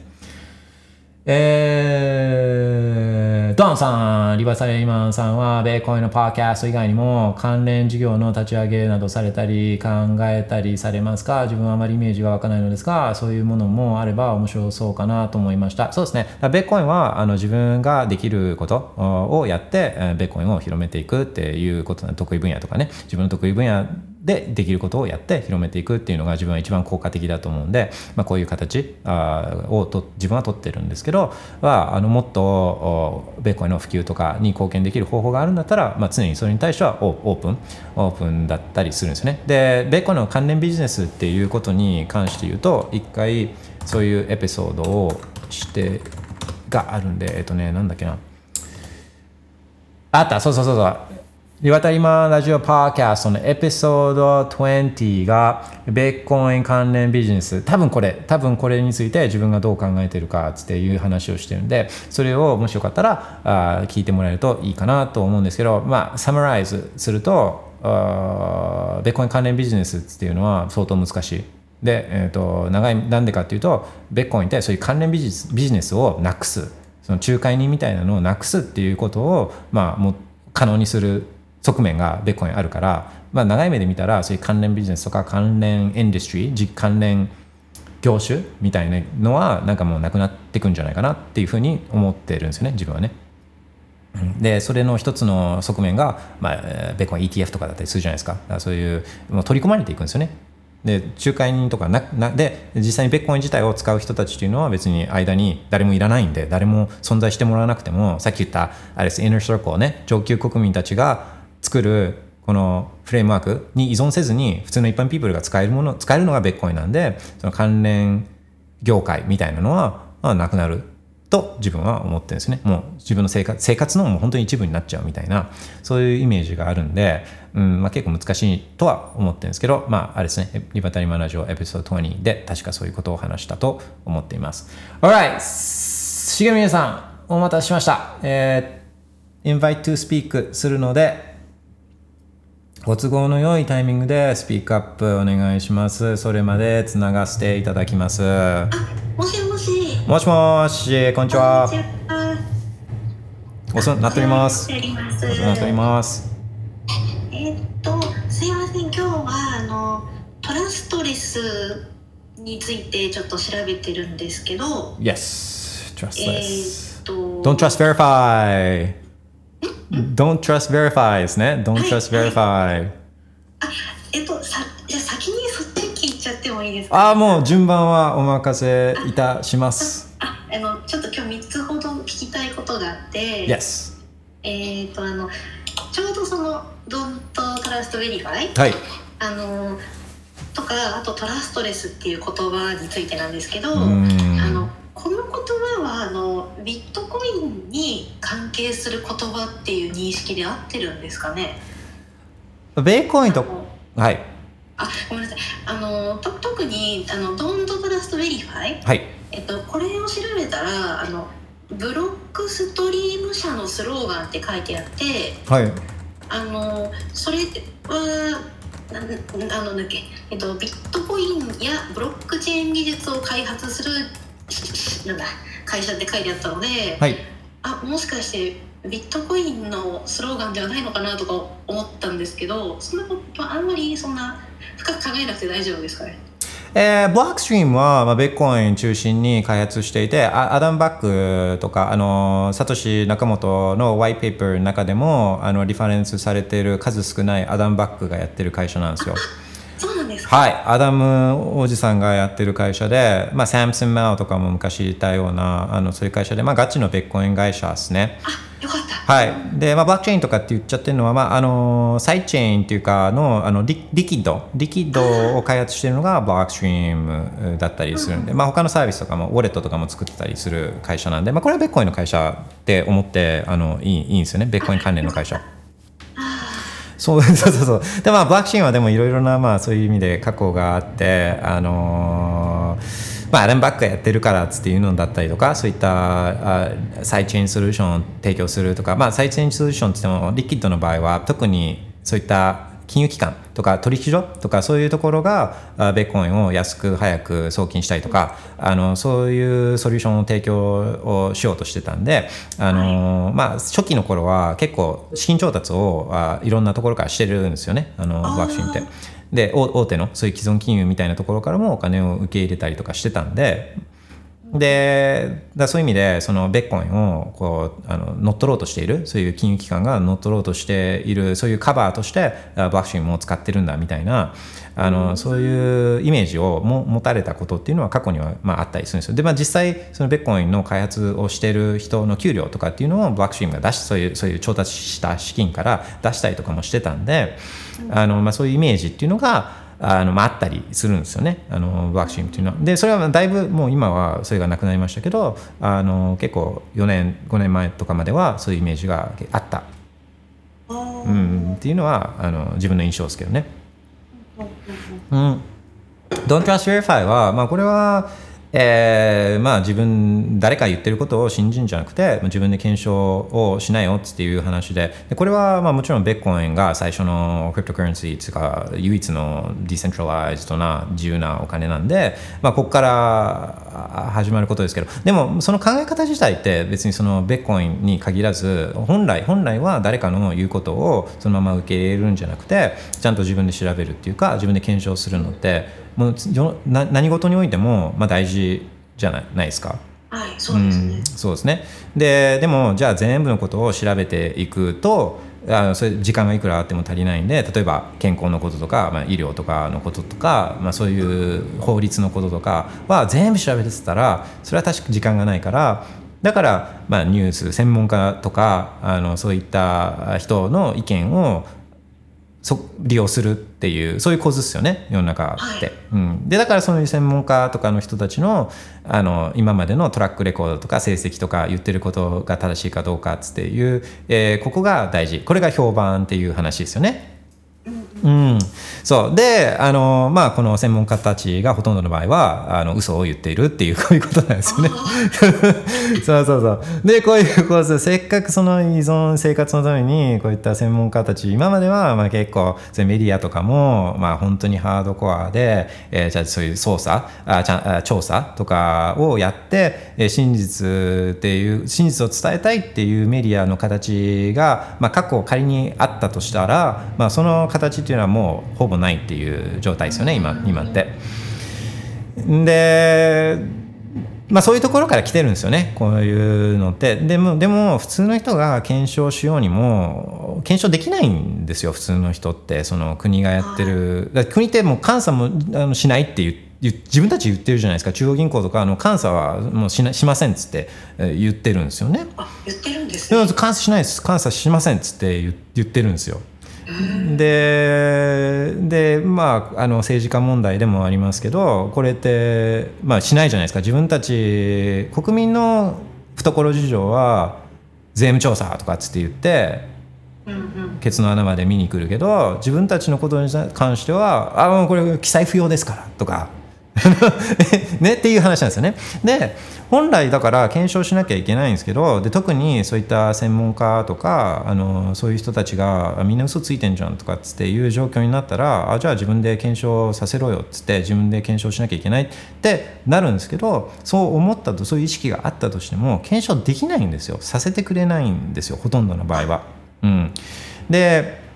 例えば銀行口座に、あまあ、本当にお金あるのって言って一般の銀行のユーザーが預金者が言ってもそれは調査させてくれないですよね。それはもうあ監査法人監査法人がやってますから。まあこれこれがでも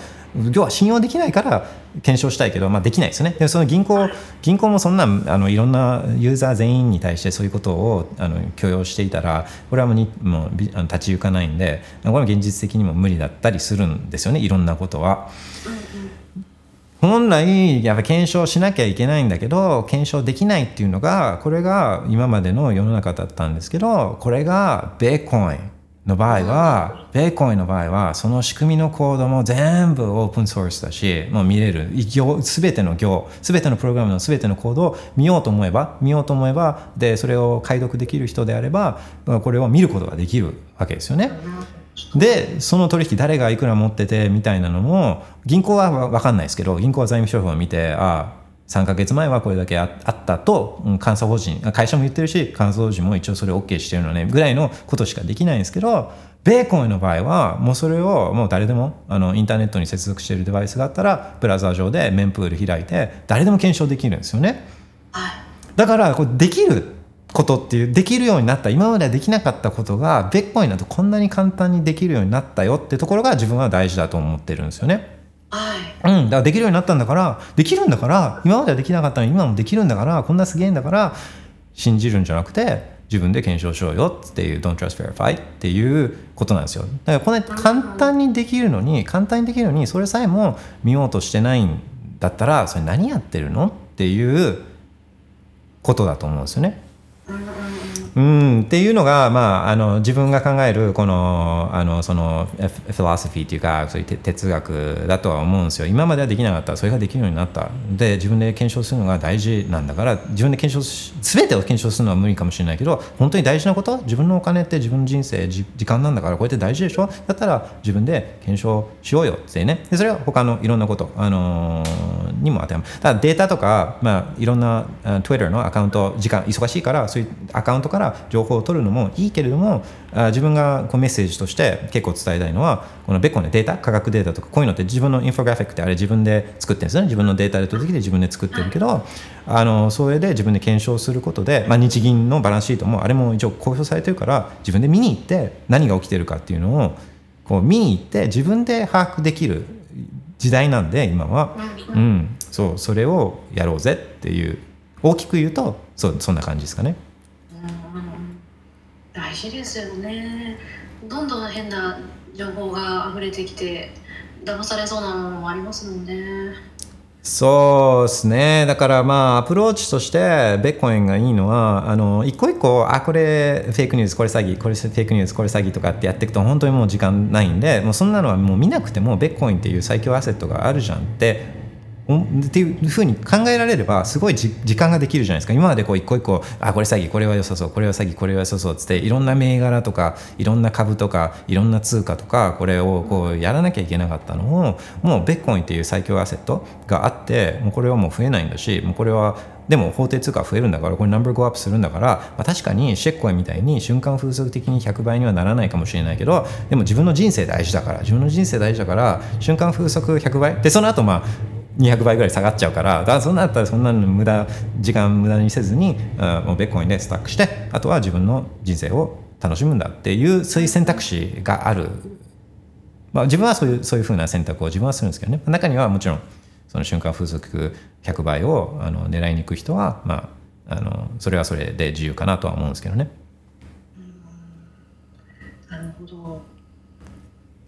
で、うんと一応まあそのベッコインのコピーええイーサリアムとかそういうベッコインをコピーして、まあ、パクってベッコインのオープンソースなところをこう、まあ、それそこを悪用してねそのコピーしてパクって作ってるやつもこれはまあコードはオープンだったりするものが多かったりするからシッコインもその Verify をややることはできるんですよ。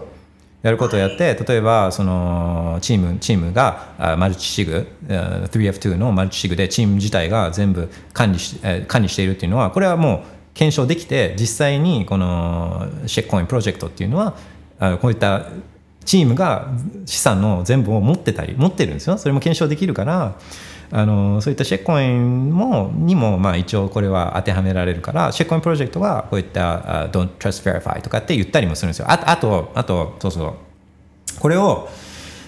と別の使い方利用方法みたいなのも、まあ、されてるのも実態で。で例えばそう例えばそのスマートコントラクトなんかの DApp っていうかなんかのこのスマートコントラクトをこうリリースするとするじゃないですか。でこれはバグがある可能性があるんですよね。もちろん。そのバグをゼロにすることっていうのは、まあ、これはもう不可能に近いんでバグがあるかもしれないんですよ。でだから開発チームとしては、まあ、た仮に真面目な開発チームその詐欺ろうと思ってないあの開発チームも、まあ、実際にそれを世の中にリリースするとそれに、えー普通の一般ピープルが自分たちのお金を入れることになるんですよね。でなくしてほしくないもちろんそのチームはあの真面目にやろうとしてるからもちろんお客さんに資産はなくしてほしくないんだけどでも自分たちのコードにバグがあるかもしれないっていうこの心配があるんですよね。はいだからこの人たちはまあ言い訳じゃないけど言い訳の意味も込めて、えーこれはベータだからアルファだからベータだからだからそうそう。でコードはあるんだからコードそこに全部オープンソースであるんだからユーザーたちもあの Don't trust verify ね verify して自分たちでコードが安全っていうのを検証してから使ってねみたいなそういうちょっとその言い訳チックな自分を守る意味でのあのーこととして言う言う場合っていうのがもうめちゃくちゃあるんですよね。あうん、だこんでまあそういうもんなんでだからこんなもんにえこんな危険バグがあるかもしれないものに自分の大事なベッコインを、まあ、置くなんてことはもうまあ考えられないですよね。それちょっと思い出したんですけどあの Do, do your own research でしたっけ？ああ DYOR ああれもなんかかそういう雰囲気あります？一緒っす一緒っす。Don't just verify do your own research DYOR これはあの同じようなことですね。結構その変な危ないこ詐欺的なものを紹介している方がよく 使ってらっしゃるイメージが強くて。まあ、言い訳ですね。あのよくあるのがあのこれは投資アドバイスでもなくみたいなああいうのあるじゃないですか。だ面積事項です。面積事項ってやつです。はいあのそういう、まあ、言い訳だから仮にそれが詐欺になったりとか仮になんかバグがあって被害があった時にいやそれはあの Don't trust verify って言ったじゃんとかあの Do your own research って言ったじゃんっつって、えーまあ、言うためのものですね。でこれはでもその通りなんですよね。だからそれは自己責任っていうかあのその専門家を信じちゃったっていうか、まあ、インフインフルエンサーなのかわかんないですけど、まあ、信じちゃったわけででそれを100倍100倍ね、まあ、強欲に欲欲望に、ま、負けてっていうか欲望のまま100倍を狙いに行ったんだからそれでお金なくなっちゃったんだったら、まあ、それはもう自己責任ですよね。でとは思うんですよやっぱり。でそれを安心安全っていうもしチームが言ったんだったら、まあ、それはチームも悪いけどでもね、まあ、世世の中そういうことですから、うん、ちゃんと検証しなきゃダメですよね。そうそう何事においても大事なことはねだから全部のすごいあのどうでもいいこと仮にそれがその信じた情報が間違ってたとしてもそんなに影響を受けダメージを受けないことだったら、まあ、それはあのいいかもしれないけどその自分のお金みたいなとか健康とかそういう大事なことに関してはこれは時間をかけてそれをもししくった場合ダメージが大きいものに関してはこれはやっぱり慎重にやんなきゃいけないっていうのは、まあ、当たり前のことですよね。うんうんうん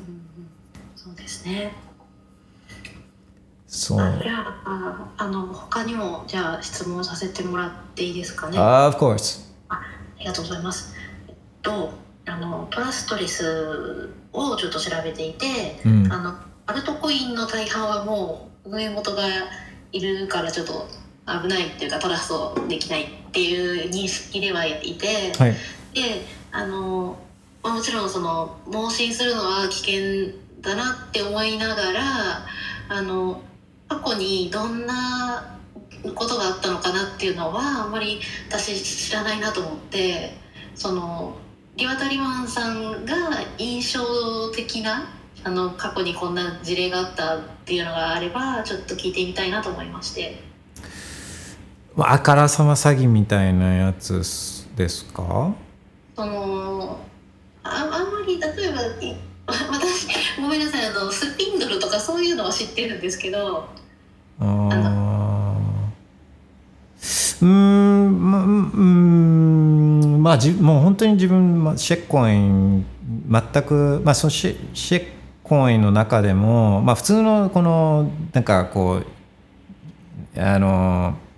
まともなシェッコインって言われるやつあるじゃないですか。こうイーテリアムとかソラナとか。あああいうのにも全く興味ないんでそのその明らかシェッコインっていうかその明らか詐欺とかはもう本当に全く見ないんですよ。全くこう目にも入ってこないん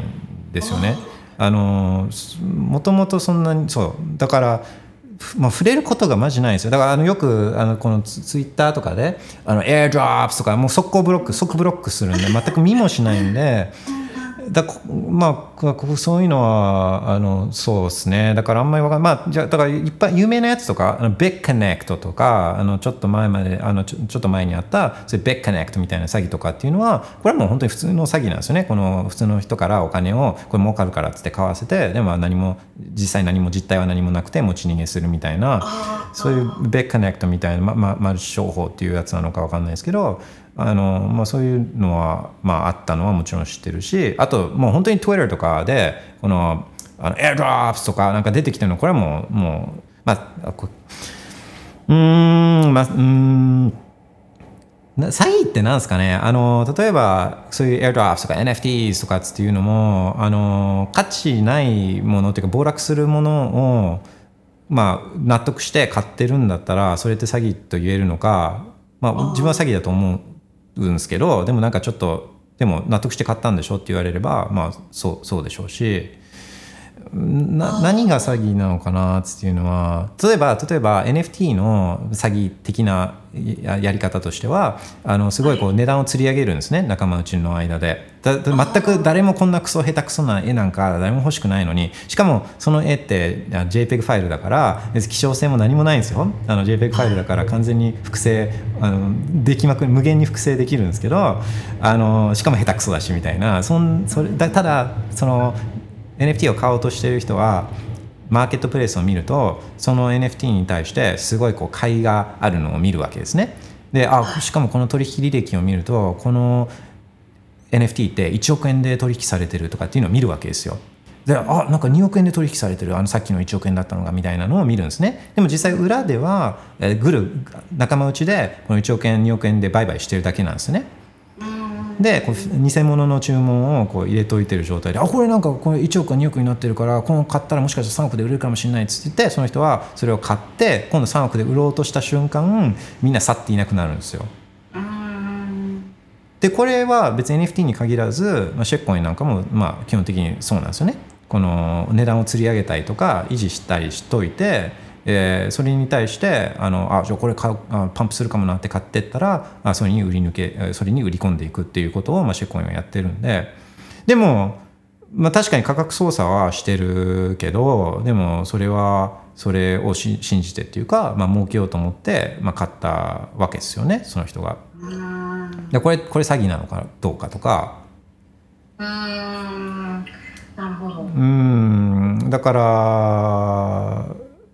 うんとか、まあ、あのあと前重みなみさんもおっしゃってたようにこの例えばそういうあのブリッジとかデックスとかにお金入れさせてでチームのふりをしてあチームじゃなくてこう外部外部者のふりをしてえー、チーム自体がお金を持ち逃げするっていうことはもう分かんないんでこれは本当にあの分かんないじゃないですか。誰がやったかなんか、まあ、だだから大体ああいうハックこうプロジェクトのハックハックされてなくなっちゃいましたみたいなのはこれインサイドジョブなんですよ。ね仲間内でやってるんですよね。ぜ、まあ、絶対とは言わないけど、まあ、もう可能性としてはすごい高いわけですよね。うん。これも持ち逃げしてるからこれはまあ確かに詐欺、うん、なのかもしれないしだからこううんそんなにそれを言い出したらもう、まあ、ほとんどめっちゃいっぱいありそうな気はするんですけどね。逆逆にああ逆にってわけでもないな。うんとか例えばあの ICO とか、まあ、シェッコインの99.9%は詐欺って言ってるのは、うんとまあ、自分がよく言うのはこれは仮にもともとまっとうなそれ詐欺詐欺をやろうと思って始めたわけではないものも結果的に詐欺になってしまうって思ってるんですね。で、うん、あのこれはどういうことかっていうと最初はこうちゃんとやろうと思っていてもで自分のそのプロダクト例えばもう世の中のそこあのわかんないですけどあの分散型型ウーバーを分散型ウーバーをこのブロックチェーン上で実現するみたいなのをこうやったとするじゃないですか。で ICO をしてでいやこれその集まったお金で開発していきますとかっつってやったとするじゃないですか。でその分散型ウーバーなんか全く価値ないんですよねあのウーバーっていう会社があるから何かがあった時にこの問題解決してくれたりとかいろいろそういうのが、まあ、あったりするんですけどあのソフトウェアも常にあの改良していってほしいしバグがあった時には直してほしいしみたいなみんなやっぱ中央集権的な普通のものは中央集権的な存在がいた方が使いやすいんですよやっぱり。そうでだからまあ分散型ウーバーみたいなのをこう仮にややろうとした時にそれにめちゃくちゃお金が集まっちゃったのがこれが ICO なんですよ。で自分が考えてるあまあ分散型ウーバーってそんなにニーズはないけど、まあ、もし成功した場合マックス成功した場合はまあ10億円の価値はあるかなとかって思ってたりするじゃないですか。でマックスじゃあ頑張ってその10億円になるまで、えー、なると思ってるからだからちょっと頑張ってサービス提供して向上させて、えー、10億狙っていこうって思って普通の人はビジネスやるわけですけど ICO で仮に100億集まっちゃったら。この人は最初詐欺るつもりはなかったとしてももともと10億だと思ったものに対して100億集まっちゃってるんですよね。そうすると合理的な人であればあるほど何をするかっていうとこれはもう開発やんないです。あでも自分が思ってた10億の、まあ、最高ねマックスうまくいって10億の価値になると思ってたものの10倍の価値が集まっちゃったらもうこれやんないんです。うーんでまあ実際そうなんですね。他のああいう ICO とかでお金集めたプロジェクトは実際いい。まあこれで開発やめちゃうとあ詐欺じゃんって言われちゃうからこの90億集まったらあもともとねその10億を稼ぐために、まあ、5億ぐらいかけるって思ってたらこの5億をこうちょろちょろかけていくんですよ。あの存続なんかちょっとなんかやってるようなぐらい維持維持するぐらいはなんかこうやってるふりをして残りのこの90億で、まあ、優雅に暮らすってやつですね。はい、なんでこうサムライズまとめるともともとなんでそのシェッコインの99.9%は詐欺だって言ってるかっていうともともと詐欺として始めたものでなくてもそれを自分が想定していた最高シナリオを上回る、えー時価総額になっちゃった場合はあの合理的な、えー判断としてはこれはもう開発しないっていうことになっちゃうからなんですよね。かなり歪んでますね。いやそうなんですよ。なのであのーまあそれがじゃあそれは詐欺なのかどうかっていう話もあると思うんで、うん、なんでそんなに集まっちゃったんですかね。あーこれは、まあ、バそれがバブルってやつです。あそれがバブルってやつであの fear of missing out っていうか、まあ、みんなね、あのー仮にこれがバブルだっていうのは分かってても、まあ、上がってる間に買ってなんとか上で売り抜ければ、まあ、お金増えるんで、まあ、みんなそれを狙うんですよね。あうんその私 ICO の空気感を知らないのでその当時はきっとビットコインがすごく注目されていてそれでそのなんだビットコインよりもいいぞみたいなプロジェクトがいっぱい出てきて、えっと、盛り上がってしまったのかなって勝手に思ってるんですけどそんな感じなんですかね。うんこれはまあ一般的にはそうなんですけど、あのーこれはあもうちょっと大きい構図で言うとあの結局やっぱお金が問題し問題になっていてそのお金をいっぱいするからあそうするとお金の価値下がるからそれを守りたいからあーその上級国民たちは何をやってたかっていうとあのお金で持ってたら守れないんでこれを株とかを買ってたわけですね。株とか不動産を買うわけですね。はい、で、まあ、不動産って言ってもなんかこう田舎の不動産を買うんじゃなくてあのこれは希少性のある不動産を買うんですね。マンハッタンの土地とかあの山手線山手線内のこの不動産とかそういうのを買うわけですね。そういうのってめちゃくちゃ値上がりするじゃないですか、うん、とかルイ・ヴィトンとかそういうものをこう買うわけですね。でまあまあでも株が一番楽だから株を買うわけですよ。そうするともともとそういうお金があの無限に増やせる、まあ、一応規律があるお金の時代はそういった株っていうのもなんとなくこう理論的な価値みたいなこれウォーレン・バフェット的な考え方ですけどその、まあ、キャッシュ会社にはキャッシュフローがあってとか、まあ、キャッシュフローのあこれを割り引いて、えーしたのがこれが、まあ、適正な価格ですよねみたいなあのそういう考え方が、まあ、あったわけですけどかつては。もうそんなん関係なくもうお金の価値守らなきゃいけないからみんなそれで株を買うようになったんですよねこれまあだから1971年以降とかの話ですけどそうするとどんどんどんどんこの理論的な価格と実際の株価っていうのは乖離当然ですけどし始めるんですよね。そう。でまあかんお金ジャブジャブになってるからそうすると、まあ、よりねそのリターンをこう取りに行かなきゃいけない。で株どんどん上がっていく。よりリターン取りに行かなきゃいけないってことで、えー買うのは業績じゃなくて、えー近いそれから数年後の業績じゃなくてもう超未来の成長。まだ起きてない未来の成長をみんなあ求めるようになるんですよ。より高いリターンを求めて。だからそうするとでお金ジャブジャブだしそうするとまだ実績も上げてないスタートアップにこう目が行くわけですね。スタートアップスタートアップはまだ、まあ、そういう意味で成長無限なんでだからその成長にみんなかけるようになるんですよ。でしかもお金がいっぱいあるから普通普通お金がそんないっぱい市場に出回ってなければそういうのを買う人もいるけどそれはちょっとギャンブルだからあちょっとやめとくわトヨタみたいな買っとくわみたいな人もまあいるんですけどもうお金ジャブジャブだからもうそれだったらもうリターン求めて、えー普通の株だったらその追いつかないんでお金のジャブジャブにだからこのお金のジャブジャブを上回るリターン出さなきゃいけないからあこれでもうスタートアップにかけるしかないみたいな感じでスタートアップにまあバカバカお金が入るようになるんですね。でそうなってくるとこの理論的な理論的なこの株価って全く意味が持たなくなってみんな何に投資しだすかっていうとこのまだ起きてないこの無限のストーリーこの成長ストーリーにお金を、うん投資することになるんですよ。実態はいいんです実態はいいからいいストーリーを聞かせてくれってなるんですよ。そう。でそのストーリーでストーリーはだからもう何何とでも作れちゃうんであの、まあ、もちろんその事実とかとのバランスがあるから事実をうまい具合に入れながらなんかもしかしたらでもこんだけ成功したらこんだけ儲かるかもしれないからみたいなそのストーリーを付加す。付加したストーリーにみんなお金を入れ出すようになるんですよ。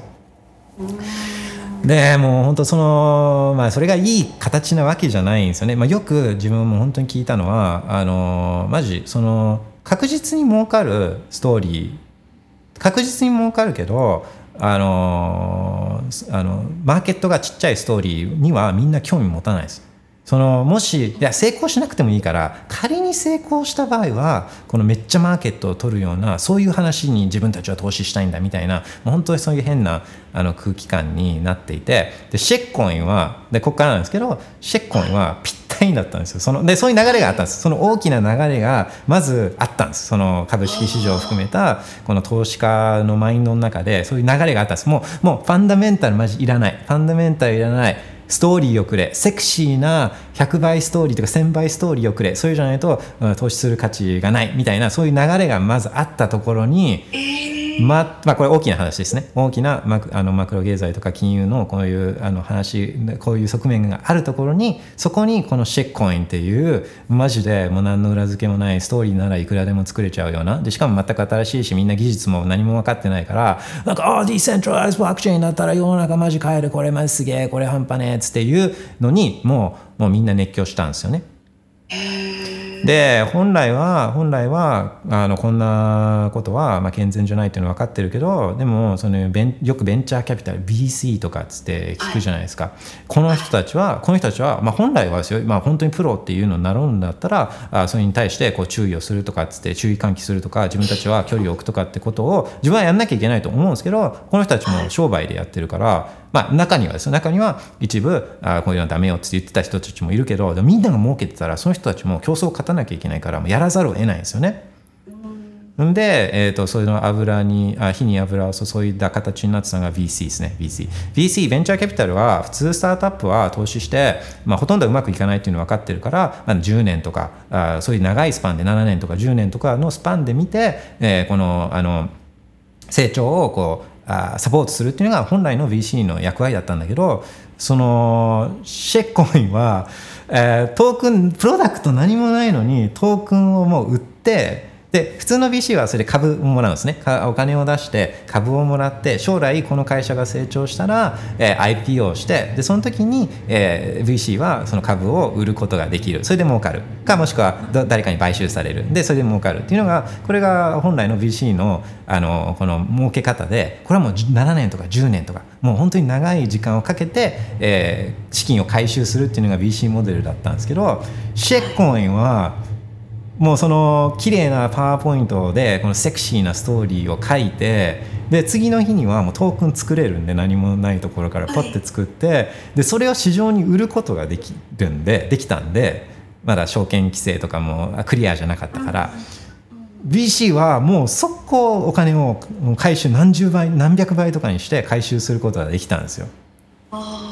でだからもうこれはやめられないっつって言ってこの BC の人たちもあのーまあそれに手を染めたっていう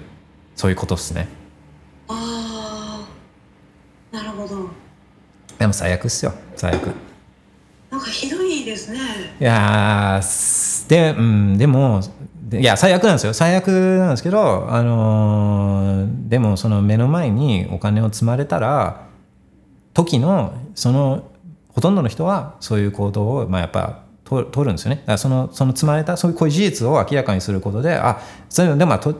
積まれたお金を取らない人たちもやっぱりいるんでそのうん、だそその時にそういう時にどういう人どういう人たちがどういう行動を取ったかっていうのはまああのそのさっきいつも言うレピテーション結局は人の評判とかあの判断するうん時の一つの指標になるとは思うんですよね。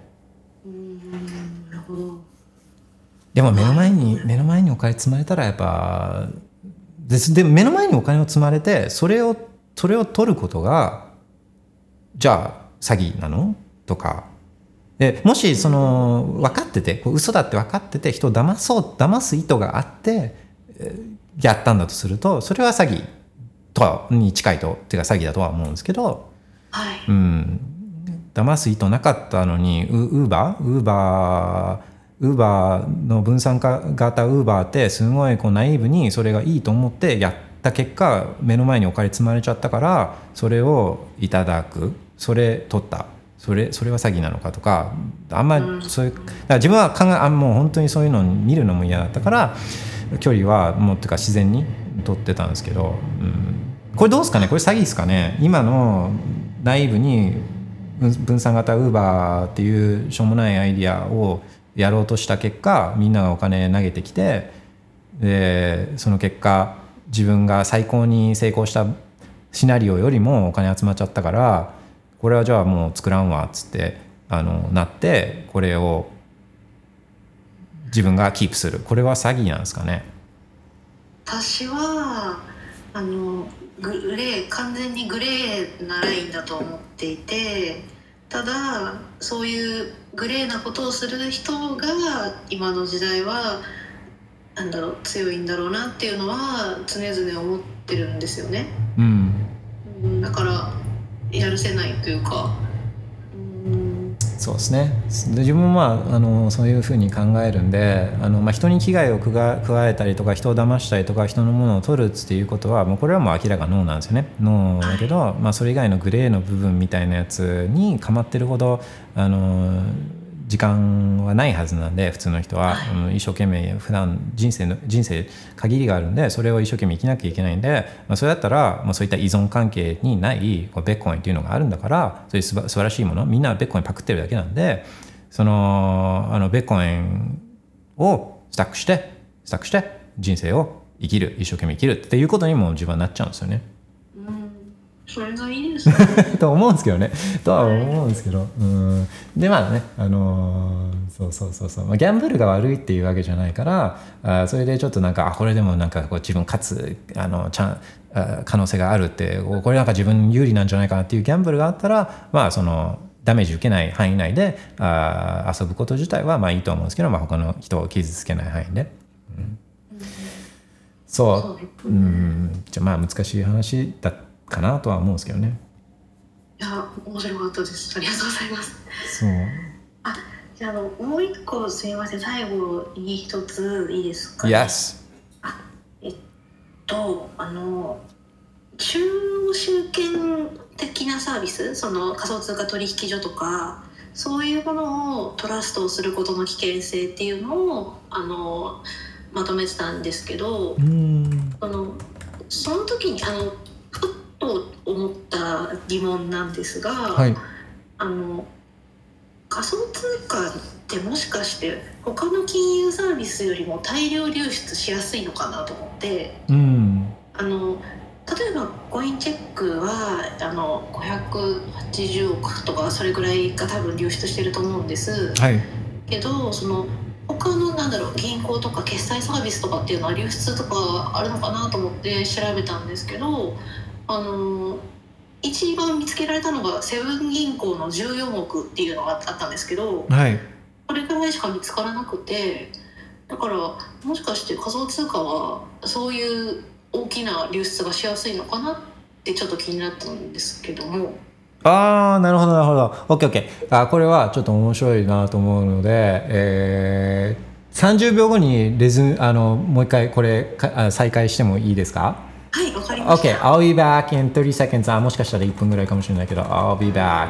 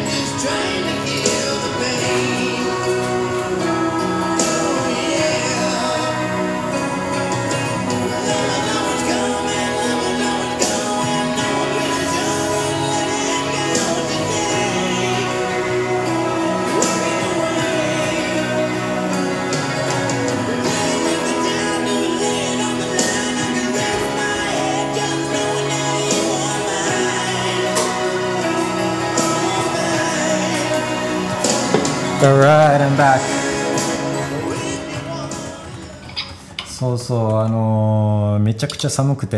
あったかいお茶をちょっと入れてきたんですけれども皆さんもドリンク片手に温まりながら聞いていただいてるでしょうか。えー、しげみなみさんお待たせしました。あはい。そうそういえばしげみなみさんあのベーコン図鑑 .com を作ってらっしゃるしげみなみさんですけどもあのこの間 あのー東京セレダービルダーズポッドキャストってご存知ですか？あはいあのな名前は存じてます。あのダダッシュさん？ああそうですそうです。ダッシュさんとかがやってるやつなんですけどそれの最新エピソードとかあーでベーコン図鑑 .com があの話出てましたよ。ええー、本当ですか？そうそうそうそうあら恐縮です。うん、で最近最近のやつだったと思うんであの英語なんですよねでも頑張って聞いてみます、え英語ですささ多分確か最近のやつだったと思うんですよね。ありがとうございます。すごいですくださって。ベーコン図鑑 .com making waves OK ナイスナイスナイスナイス。Alright そうですね。でベーコンはあの流出あ他の金融資産に比べてしやすいんじゃないかっていう話ですけどベーコンえでしたよね確か。で、ベーコンってあの最強じゃないですか。あのマッパであの他の他のあの資産って自分でコントロール全く取れないじゃないですかこの銀行口座に入ってるお金とかも、えー銀行が送金していいよって言って初めて送金できたりとか引き出すの ATM で引き出すのも引き出していいよって銀行が言ってくれないと引き出せないんですよね。はいほとんどのアセットってそうでそういう意味で、えー株だってその証券 株なんかも送るのめちゃくちゃ送るっていうかこの移転するのめちゃくちゃ手間がかかるっていうかインターフェース上だと、まあ、そもそもできないしみたいな。で、まあ、株券もないから今はもうだから株券としてももらうことできないし全くコントロール下にないわけですよね。だけどベッコインってその文字列さえあれば文字列さえあればでこの文字列って頭の中で記憶することもできて12単語でポケモンモンスターと一緒に絡めて暗記することでこのあ何もいらない頭の中の記憶だけでベッコインって動かすことができるんですよね。はいでもし自分の資産を持って海外に行かなきゃいけないとかお引っ越ししなきゃいけないってなった時もお金引き出せなかったら持っていけない株券持っていけない金も空港で止められて持っていけない不動産もちろん持っていけないみたいなあほとんどの資産っていうかもう99.9%の資産は自分と一緒に持っていけないけどベッコインはこの12単語を頭の中にさ入れとけばマッパでフルチンで行けるんですよね海外に。どこでも行けるんですよね。海外じゃなくても本当に宇宙にも行けちゃうんで自分と一緒に肌身離さず持ち歩ける資産ってベッコインしかないんですけど自分自身とベッコインしかないんですけどはい。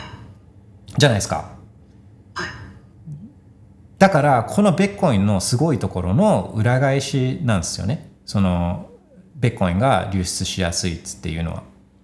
うん。結局その秘密鍵を持ってると資産を完全コントロールできるんでこれがベッコインのいいところなんですよね。はい。うん、っていうことだと思うんですよ。他の資産でさっきの銀行の件多分セブンとかどういう件か分かんないですけどそれはなんかハッハッうまいうまい具合に誰かがハックしたんですかね？このうまく資金をにたくさんクレジットカードを一斉に不正利用したみうたいなそうですね。そうですね。だまあ騙したケースですけれども、うん、と基本的にそういったクレジットカードの利用もあ物と物を持ち逃げしてなければそういった送金って、え金融機関がリバースできるんですよねとか、まあ、もうなかったことにできるし例えばこの組み戻しなんかあったりするじゃないですかだからそれってもなかったことにされちゃったりとかあの結局金融機関がさっき言った話の続きというか同じなんですけど金融機関が移転を OK しないとこの動かせないわけですよね。あでビットコインは秘密鍵があったら動かせるんでこれはビットコインの良さとのこの表裏関係にあるんですね。秘密鍵を誰かがその秘密鍵を手に入れちゃったらその人が動かせちゃうっていうのがこれがビットコインの悪いとこなんじゃなくてこれはいいところとの表裏関係。だから他の人にこのプライベートキーを手渡しちゃダメよって他の人からプライベートキーを見せちゃダメよっていう話は、まあ、自分のビットコインだったらしっくりきてるじゃないですか。だからウォレットを他の人に見せちゃダメよとかって。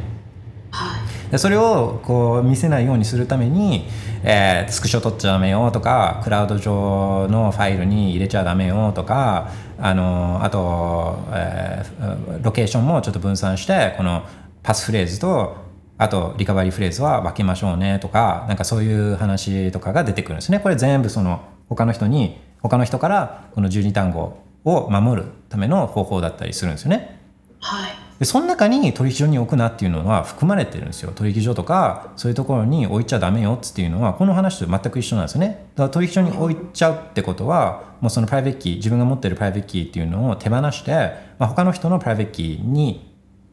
よって管理される状態になるわけじゃないですか取引所とかの。はい。でこの取引所とかのプライベートキーがどのように管理されてるかは自分にはもう全くそれは分かる知る由もないし自分のビットコインだったらもう大事に自分のプライベートキーを管理するけどその他人のビットコインのプライベートキーを、まあ、本来はねそういうところはちゃんとやんなきゃいけないけどちゃんとやってるくれてるかどうかは分かんないですよね。そうですね、うん、だから取引所なんかに置いちゃダメなんですよ。だからあのレンディングなんかのところにこのビットコインを送って、えー送っちゃダメなんですよ、うん、でそれでなくなっちゃったらもうそれは別にビットコインが悪いんじゃなくてその人たちはちゃんとプライベートキーを管理してなかったっていうことなんですね。うん、でプライベキーはまあ情報なんでそういう意味で。で情報は流出するんで絶対。だからまあ流出しちゃうってことですね。でこれはあの法定通貨とか既存資産が、えー流出しづらいのはこれはだからこれも、えー法定通貨とか既存金融資産が使いづらいことの表と裏で、まあ、結局だから自分のコントロールできないんですよね。銀行とかが基本的にコントロールしてるからだからあの盗もうと思っても盗みづらいっていうのはまあそれはコントロール向こうがしてるからっていうことですね。うん、決して悪いわけじゃないですよ。決して悪いわけじゃないけどでもそれはあの向こうがコントロールしてる自分はコントロール一切ないからからいざといないざという時に、えー引き出せなくてもそれは文句言っちゃダメよっていうそういうことですよね。なるほど。うん。じゃあやっぱり今後もその仮想通貨取引所でそのお大きい流出がありえますよねやっぱりね。これは絶絶対ありますね。うんでもまああのその、まあ、可能性は絶対まあ絶対あってなくなることはないんでただあのセキュリティの仕方とかそういうベストプラクティスじゃないですけどあのこうやってた方がより安全みたいなのはまあそれはあまああの周知じゃないですけどされじ失敗を経てそういうところはあの改善していったりもするんで、うんとまあでもなくなりはしないとは思いますね。わかりました。ありがとうございます。セキュリティをしくるパターンもあるんですよ。そのちゃんとやってて流出したわけじゃないけどなんかこうサーバー上サー管理してそのプライベートキーを保管してたサーバーが、まあ、ぶっ壊れるとか、まあ、それを分散するんですけどプロのところは。でもその分散も100%じゃないんですよねだから、うん、あのちゃんとやってたけど流出したんじゃなくてちゃんとやってたんだけどそのバックアップシステムが fail したとかっていうこともありえるんでえっとバックアップシステムが fail。そのそのちゃんと持ち逃げとか流出とかは起きてないんですけどあの、まあ、要はそのプライベートキーを保管していた、まあ、いろんなところに分散して保管していたんだけどそれらのサーバーとかが、まあ、同時に何かの理由でダメになっちゃったとかその悪気があるわけじゃないけど復元できない可能性っていうそういう事故も、まあ、ありえるんありえるんですよ。コックスゴックスです。ゴックスしちゃったっていうのがこれがあありえるんですよね。悪意がなくても。あももちろんですもちろんです。もう100%フェイルセーフっていうことは100%この事故事故を防ぐ方法っていうのはないんですよ。ああなるほど。うんそうだから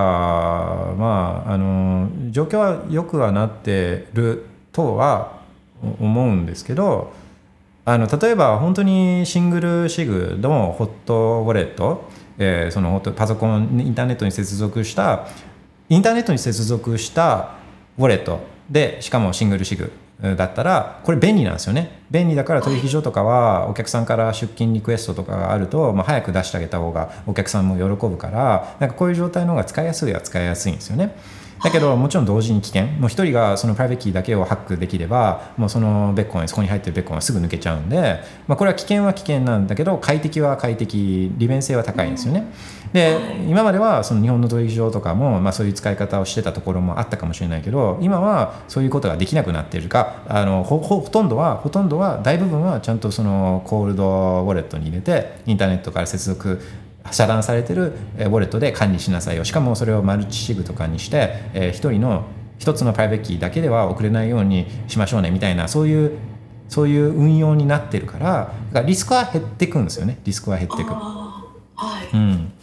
そう。だけどなくなることは完全になくなることはないっていうことですね。なるほど。やっぱり trust しすぎはダメですよね。無条件で信用するのはダメだなと思います。自分で管理するのが大事ですね。そうそうですね。できるんでね。それがベッコインは簡単にできるんであの割と割と簡単にできるんで、まあ、それはやっぱトライした方がいいっつっていうふうには自分は思うんですけどね。はい。わかりました。どうもありがとうございます。Alright, thank you for the question. Have a nice day. はい今日もありがとうございました、はい、失礼します。失礼します。Alright, しげる皆さん、Thank you very much. そうそう。で、あ、 notification チェックします。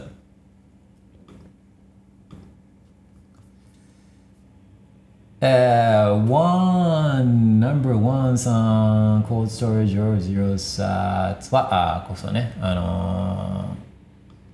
ー、ベコン ETF のインフォグラフィックに対していただいたコメントでした。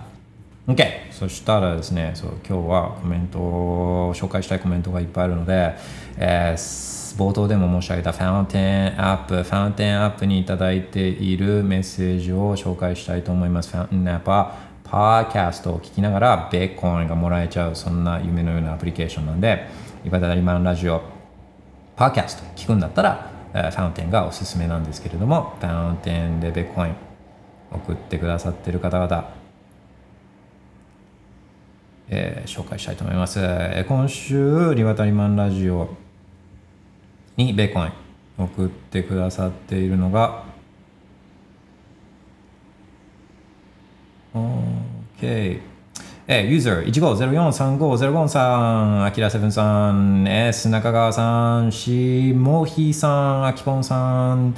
インクタさん、みなみさん、ジヒョさん、ペラさん、Thank you so much, you guys are great. で、えーメッセージいただいておりまして、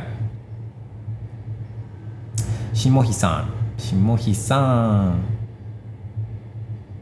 お世話になっております。ノートを取りながら、やっとナンバー41まで学習できました。毎回知らないことをたくさん知れて楽しいです。えー少し質問があるのですが、一つのシードフレーズに対してパスフレーズを設定した後、また別のファスフレーズを設定して複数のウォレットを作って管理しても特に問題ないのでしょうか。ハードウェアウォレットの数が増えすぎると本体やシードフレーズのメモをなくしちゃうケースがあるのかなと思いました、えーあとリバタイマンさんのラジオを聞いているうちに自分でもノードをやってみたくなってアンブラホームを買いました。ベーコンノードを同期する際、過去のブロックを読み込んでいく様子を見て感動しました。ベーコンはマジですごいです。そう、すごいです。えーまだアンブラの使い方がよくわかってないので、またラジオで取り上げてくれたら嬉しいです。楽しい放送いつもありがとうございます。これからも頑張ってください。Thank you very much, 下日さん。で、えー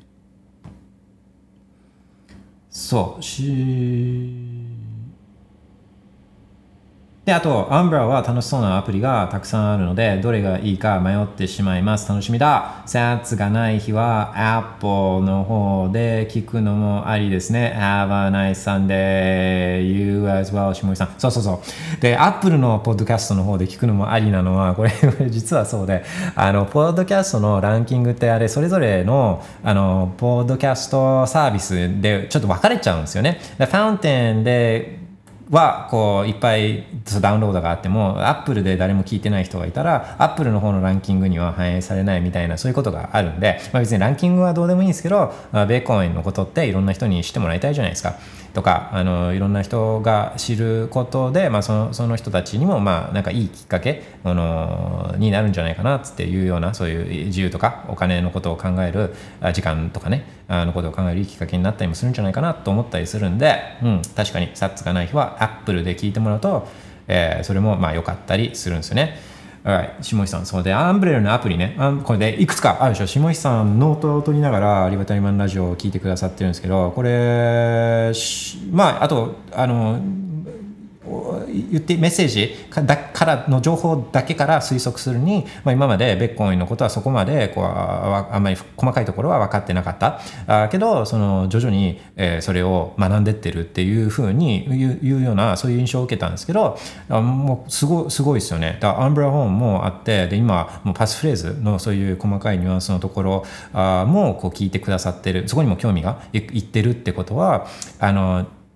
やろうと思えばできるんですよね、ベッコインって。で、そんなに難しいことじゃない？で、日常生活において、まず重列駐車、駐車とか、あの、NISA の積み立てを何でやるとかっていう方が、やっぱ難しいんで、何百倍も。ベッコインは時間をかければね、時間をかけて興味を持てばできるっていうことですよね。そうで、アンブレラは楽しそうなアプリがあるんですけど、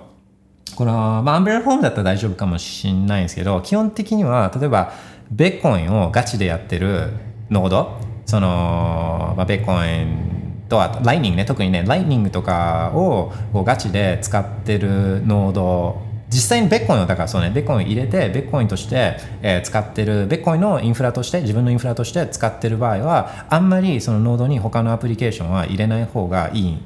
いいんですよ。うん。で、これ理由は、まあ、他のアプリケーションがどれだけリソース食うとか、なんかこう、スタックしちゃうかとか、そういう他の依存性、他の要素、だトラブルを起こしたくないんですよ。そのビットコインノードって常にオンにしておきたくて、えーこの、この安定した状態っていうのをキープしたいんですよね。特にライトニングノードの場合は。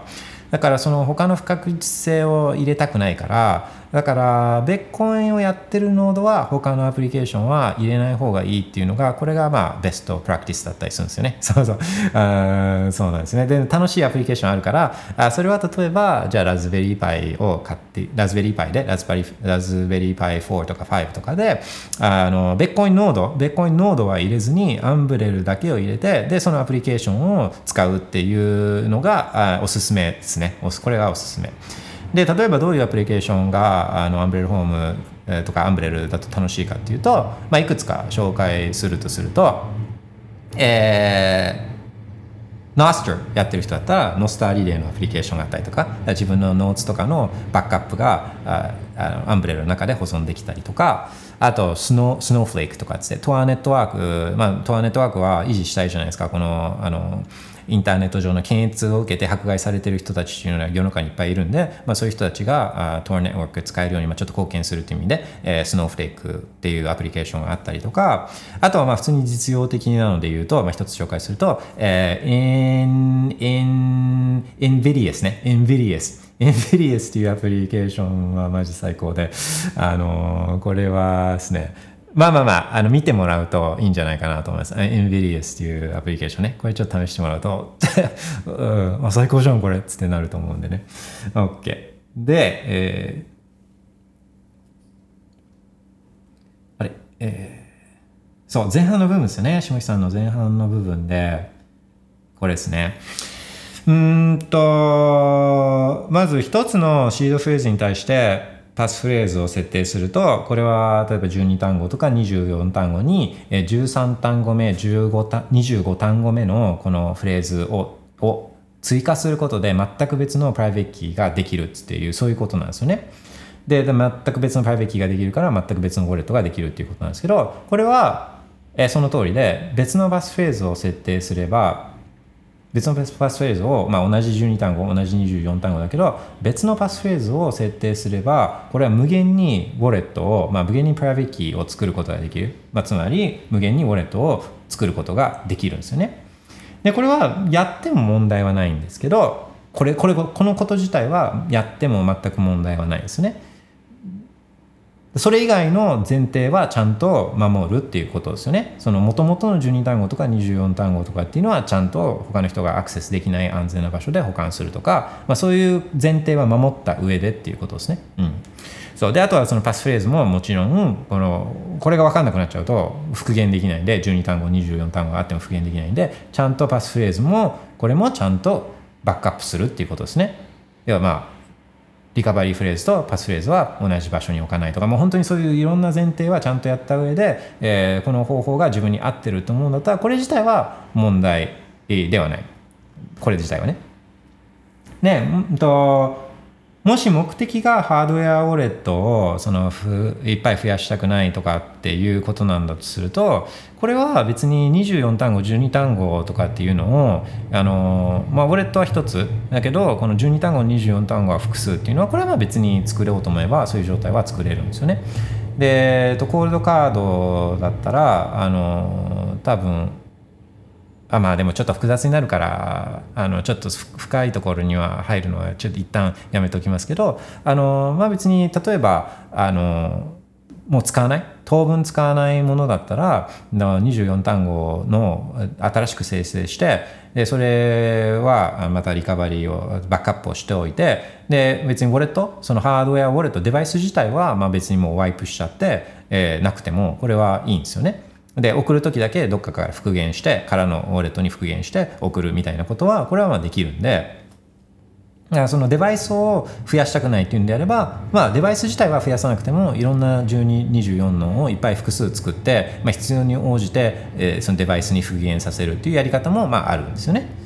でもし目的がこの複数その12単語24単語を複数増やしたくないんだっていうことなんだとすると、まあ、これもまあこれはやおすすめしてるっていうわけじゃなくて、まあ、こういうやり方もあるよっていう意味で、えー紹介をするとあの例えば BIP85 っていうこういう仕組みがあるんですね。で BIP85 っていうのはもともとのとそのプライベキー最初のマスターのこの親の一番 Mother of all aliens じゃないけど本当に本当の本当の親の親の親のスーパー親あーみたいなあのそれが12単語24単語それはそれで守るんですね。でここから新たにこれに、とそのまあ、あここから複数あ複数のそれを親にしたえこのまた新たな12単語24単語っていうそのウォレットをこの作っていくことができるんですよ。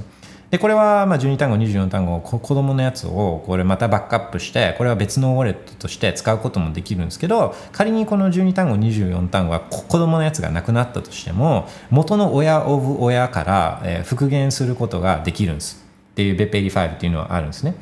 でまあややこしいじゃないですか。でこれどれをこの方法を使うかっていうのは、まあ、本当にその自分にとってどれが一番使いやすいかっていうあそこに結局行くんですよね。まあ、だ方法はこういう方法もあるよっていう意味で、えー、と紹介を一応しておきます。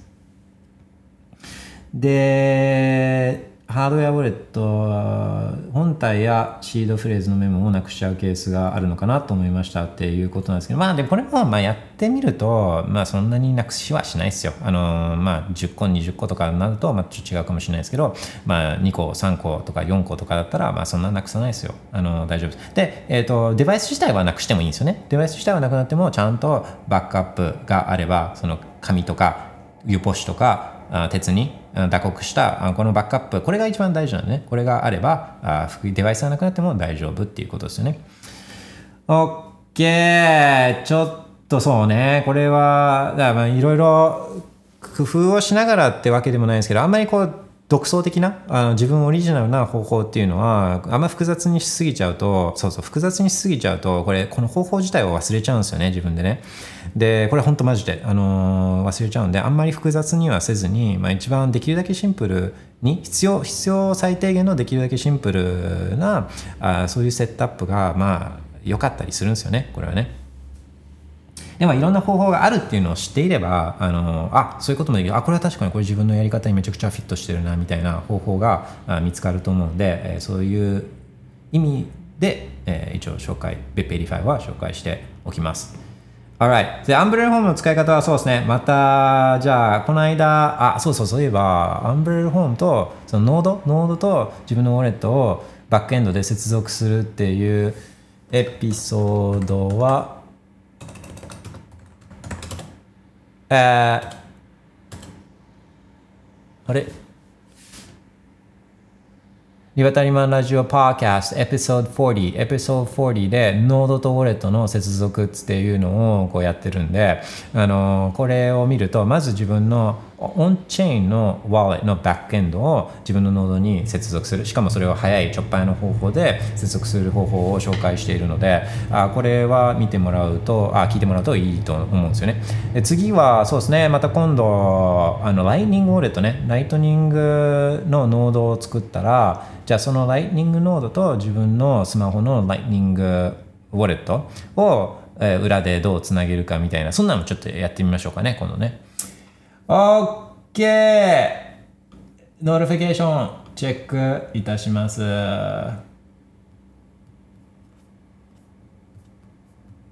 えー、旅行好きさん。ブル相場に向けて関連株もありますが、ベーコインのレバレッジ取引は、リバタリマンさんはどう思われますか？リスクが高いので、なかなか難しそうかなというイメージです。そうですね。うん、自分はまあやらないですかね。でもみんな考えるじゃないですか。もうアップオンに。方向はね、方向は、方向性はまあある程度見えるじゃないですか。アップだっつっていうね。で、だから、その、他のなんか別の、例えば金のレバレッジ取引とか、原油のレバレッジ取引、まあ金も、うん。まあ、金も原油も長い目で見たらアップっていうのはあるからって思うんですけど他のやつよりはなんかこう上がるっていうことに対してある程度のこの自信が、まあ、自分の中でね読みが、まあ、あるわけじゃないですか。だからそういう意味で、うんと、他のレバレッジプレイよりはベッコインの方が、うん、そういう意味で方向が見やすいっていうことはあると思うんですよ。あると思うけどこれみんな考えてることなんででしかもこの day to day ね day to day 1日長い目って本当にだから1週間とか 1, 1ヶ月とかあのボーマーケットの時はそういう単位で見るともう本当に一直線に上がってるように見えるけど day to day ではまあ、最近ここ数日間みたいにこの1%下がったりとか2%下がったりとかっていうのがあるじゃないですか。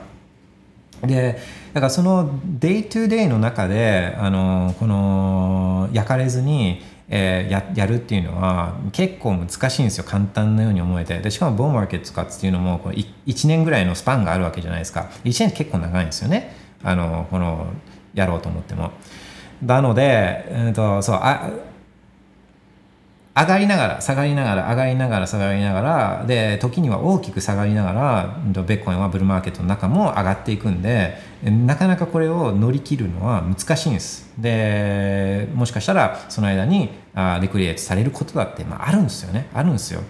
だからまあもちろんそういうのがうまければ選択肢の一つとしてあると思うけどほとんどの場合はほとんどの場合はマジで、えー、ベコインノンレバーコールストレージ持ってるのが結果的にほとんどの場合良かったってことになるんですよこれは。うん、で自分は思うから、まあ、自分もちろんあの研究したことあるんですよあのもちろん研究したことがあって例えばたまに自分が出してくるあのベッコインがえー、と1ヶ月の間で上がった日数と下がった日数とのこの比率のデータあるじゃないですか。あれもう見たんですよ。もう何年前に見て上がる比率の方が55%で下がる時が45%だからあこれなロングしてそのポジションをこのねロールロールさえしてれば儲かんじゃん。っていうそれはもちろん考えるんですよみんな。みんな考えるけどあねそうそれはなうまくいくのはあの活かせるのは結構難しいです。結構難しい、まあ、あと労力も必要なんですね。例えば、えー日本の取引所とかでこの FX でののポジションを、まあ、普通に普通にそのままずっとロングしてたら、えー年間で15%とかポジションに対して利息取られるんですね、まあ、15%って言ったら消費者金融と一緒なんで。でだからまあどうするかっていうとカットオフの時、えーあのちょっと正確に覚えてないですけど日本の取引所あのベベフライヤーとかだったら午前6時とかだったかちょっと覚えてないですけど、このカットオフのあの時間帯があるんですね。で、その時間帯の前にポジションを解消して、その時間の後にもう一回そのポジションを復活すれば、金利がかかんなかったりとか、あの利息がかかんなかったりするから、まあそういうことを、そういうワークをして、ポジション維持をして、えーで、まあもちろんそういうワークも関わってくるし、でも、でも、ベッコイン、コールストレージ、ストレージ、現物ハーって、もうそんそういう時間もいらないじゃないですか。で心配もない。すごい下がった時にああこれでクレーされるんじゃないかっていうそういう心配もないし、まあ、枕高くしてあの枕高くしまくしまリストだったら、まあ、やっぱそのレバーでやるのはあのおすすめしないですね。自分は枕高くして寝るマクシマリストなんであレバー的なのはまあうんまあ、使うんですけど使うんですけどベッコインとかでは使わないですかね。ベッコインでは使わない。っていう感じですね。まあでもあの自信があるんだったらあの試してみるの？あのその安全なねダメージをダメージを、えー、最小限に抑えられる範囲であのやるのはまあありかなと思うしなんかもしあの必勝法を見つけちゃったらあこっそり教えてほしいなっていうのは思ったりします。Alright! いや今日もすごくすごかったですね。うん。コメントをいただいてメッセージいただいてそれに対して、えー答えていくっていうのはあ、まあ、すごいこちらも助かるし結構面白いいろんな方向にも話がいったりするんで、まあ、こういうフォーマットこういうリバタリマンラジオのライブフォーマットはあ今日続けたいなと思うんですね。あとポーさんかな？からいただいてたあの一回夜夜じゃない夜？えーやるっていうのもちょっと今度また試したいと思うんであの、まあ、この飲み物片手にっていうか夜だから、まあ、アルコール飲む人はアルコール片手に、まあ、ちょっと普段は堅苦しい感じかもしれないけどあもっとこう緩い感じで録音とかせずにあその場その時にいる人たちだけで、えーこういい面白い時間を過ごすみたいなそんなようなことも having party の前に一回予行演習としてあリハーサルとしてやっといた方がいいかなってちょっと今思い始めてるんであそんなこともやろうと思うんでそうですねどうかなえーっと来再来週とかですかね再来週再来週のまあどっかの夜にそれちょっとやりましょうかね。Yeah, everybody have a wonderful Sunday afternoon, and I'll talk to you guys next week. Bye, Bitcoin. Bye bye.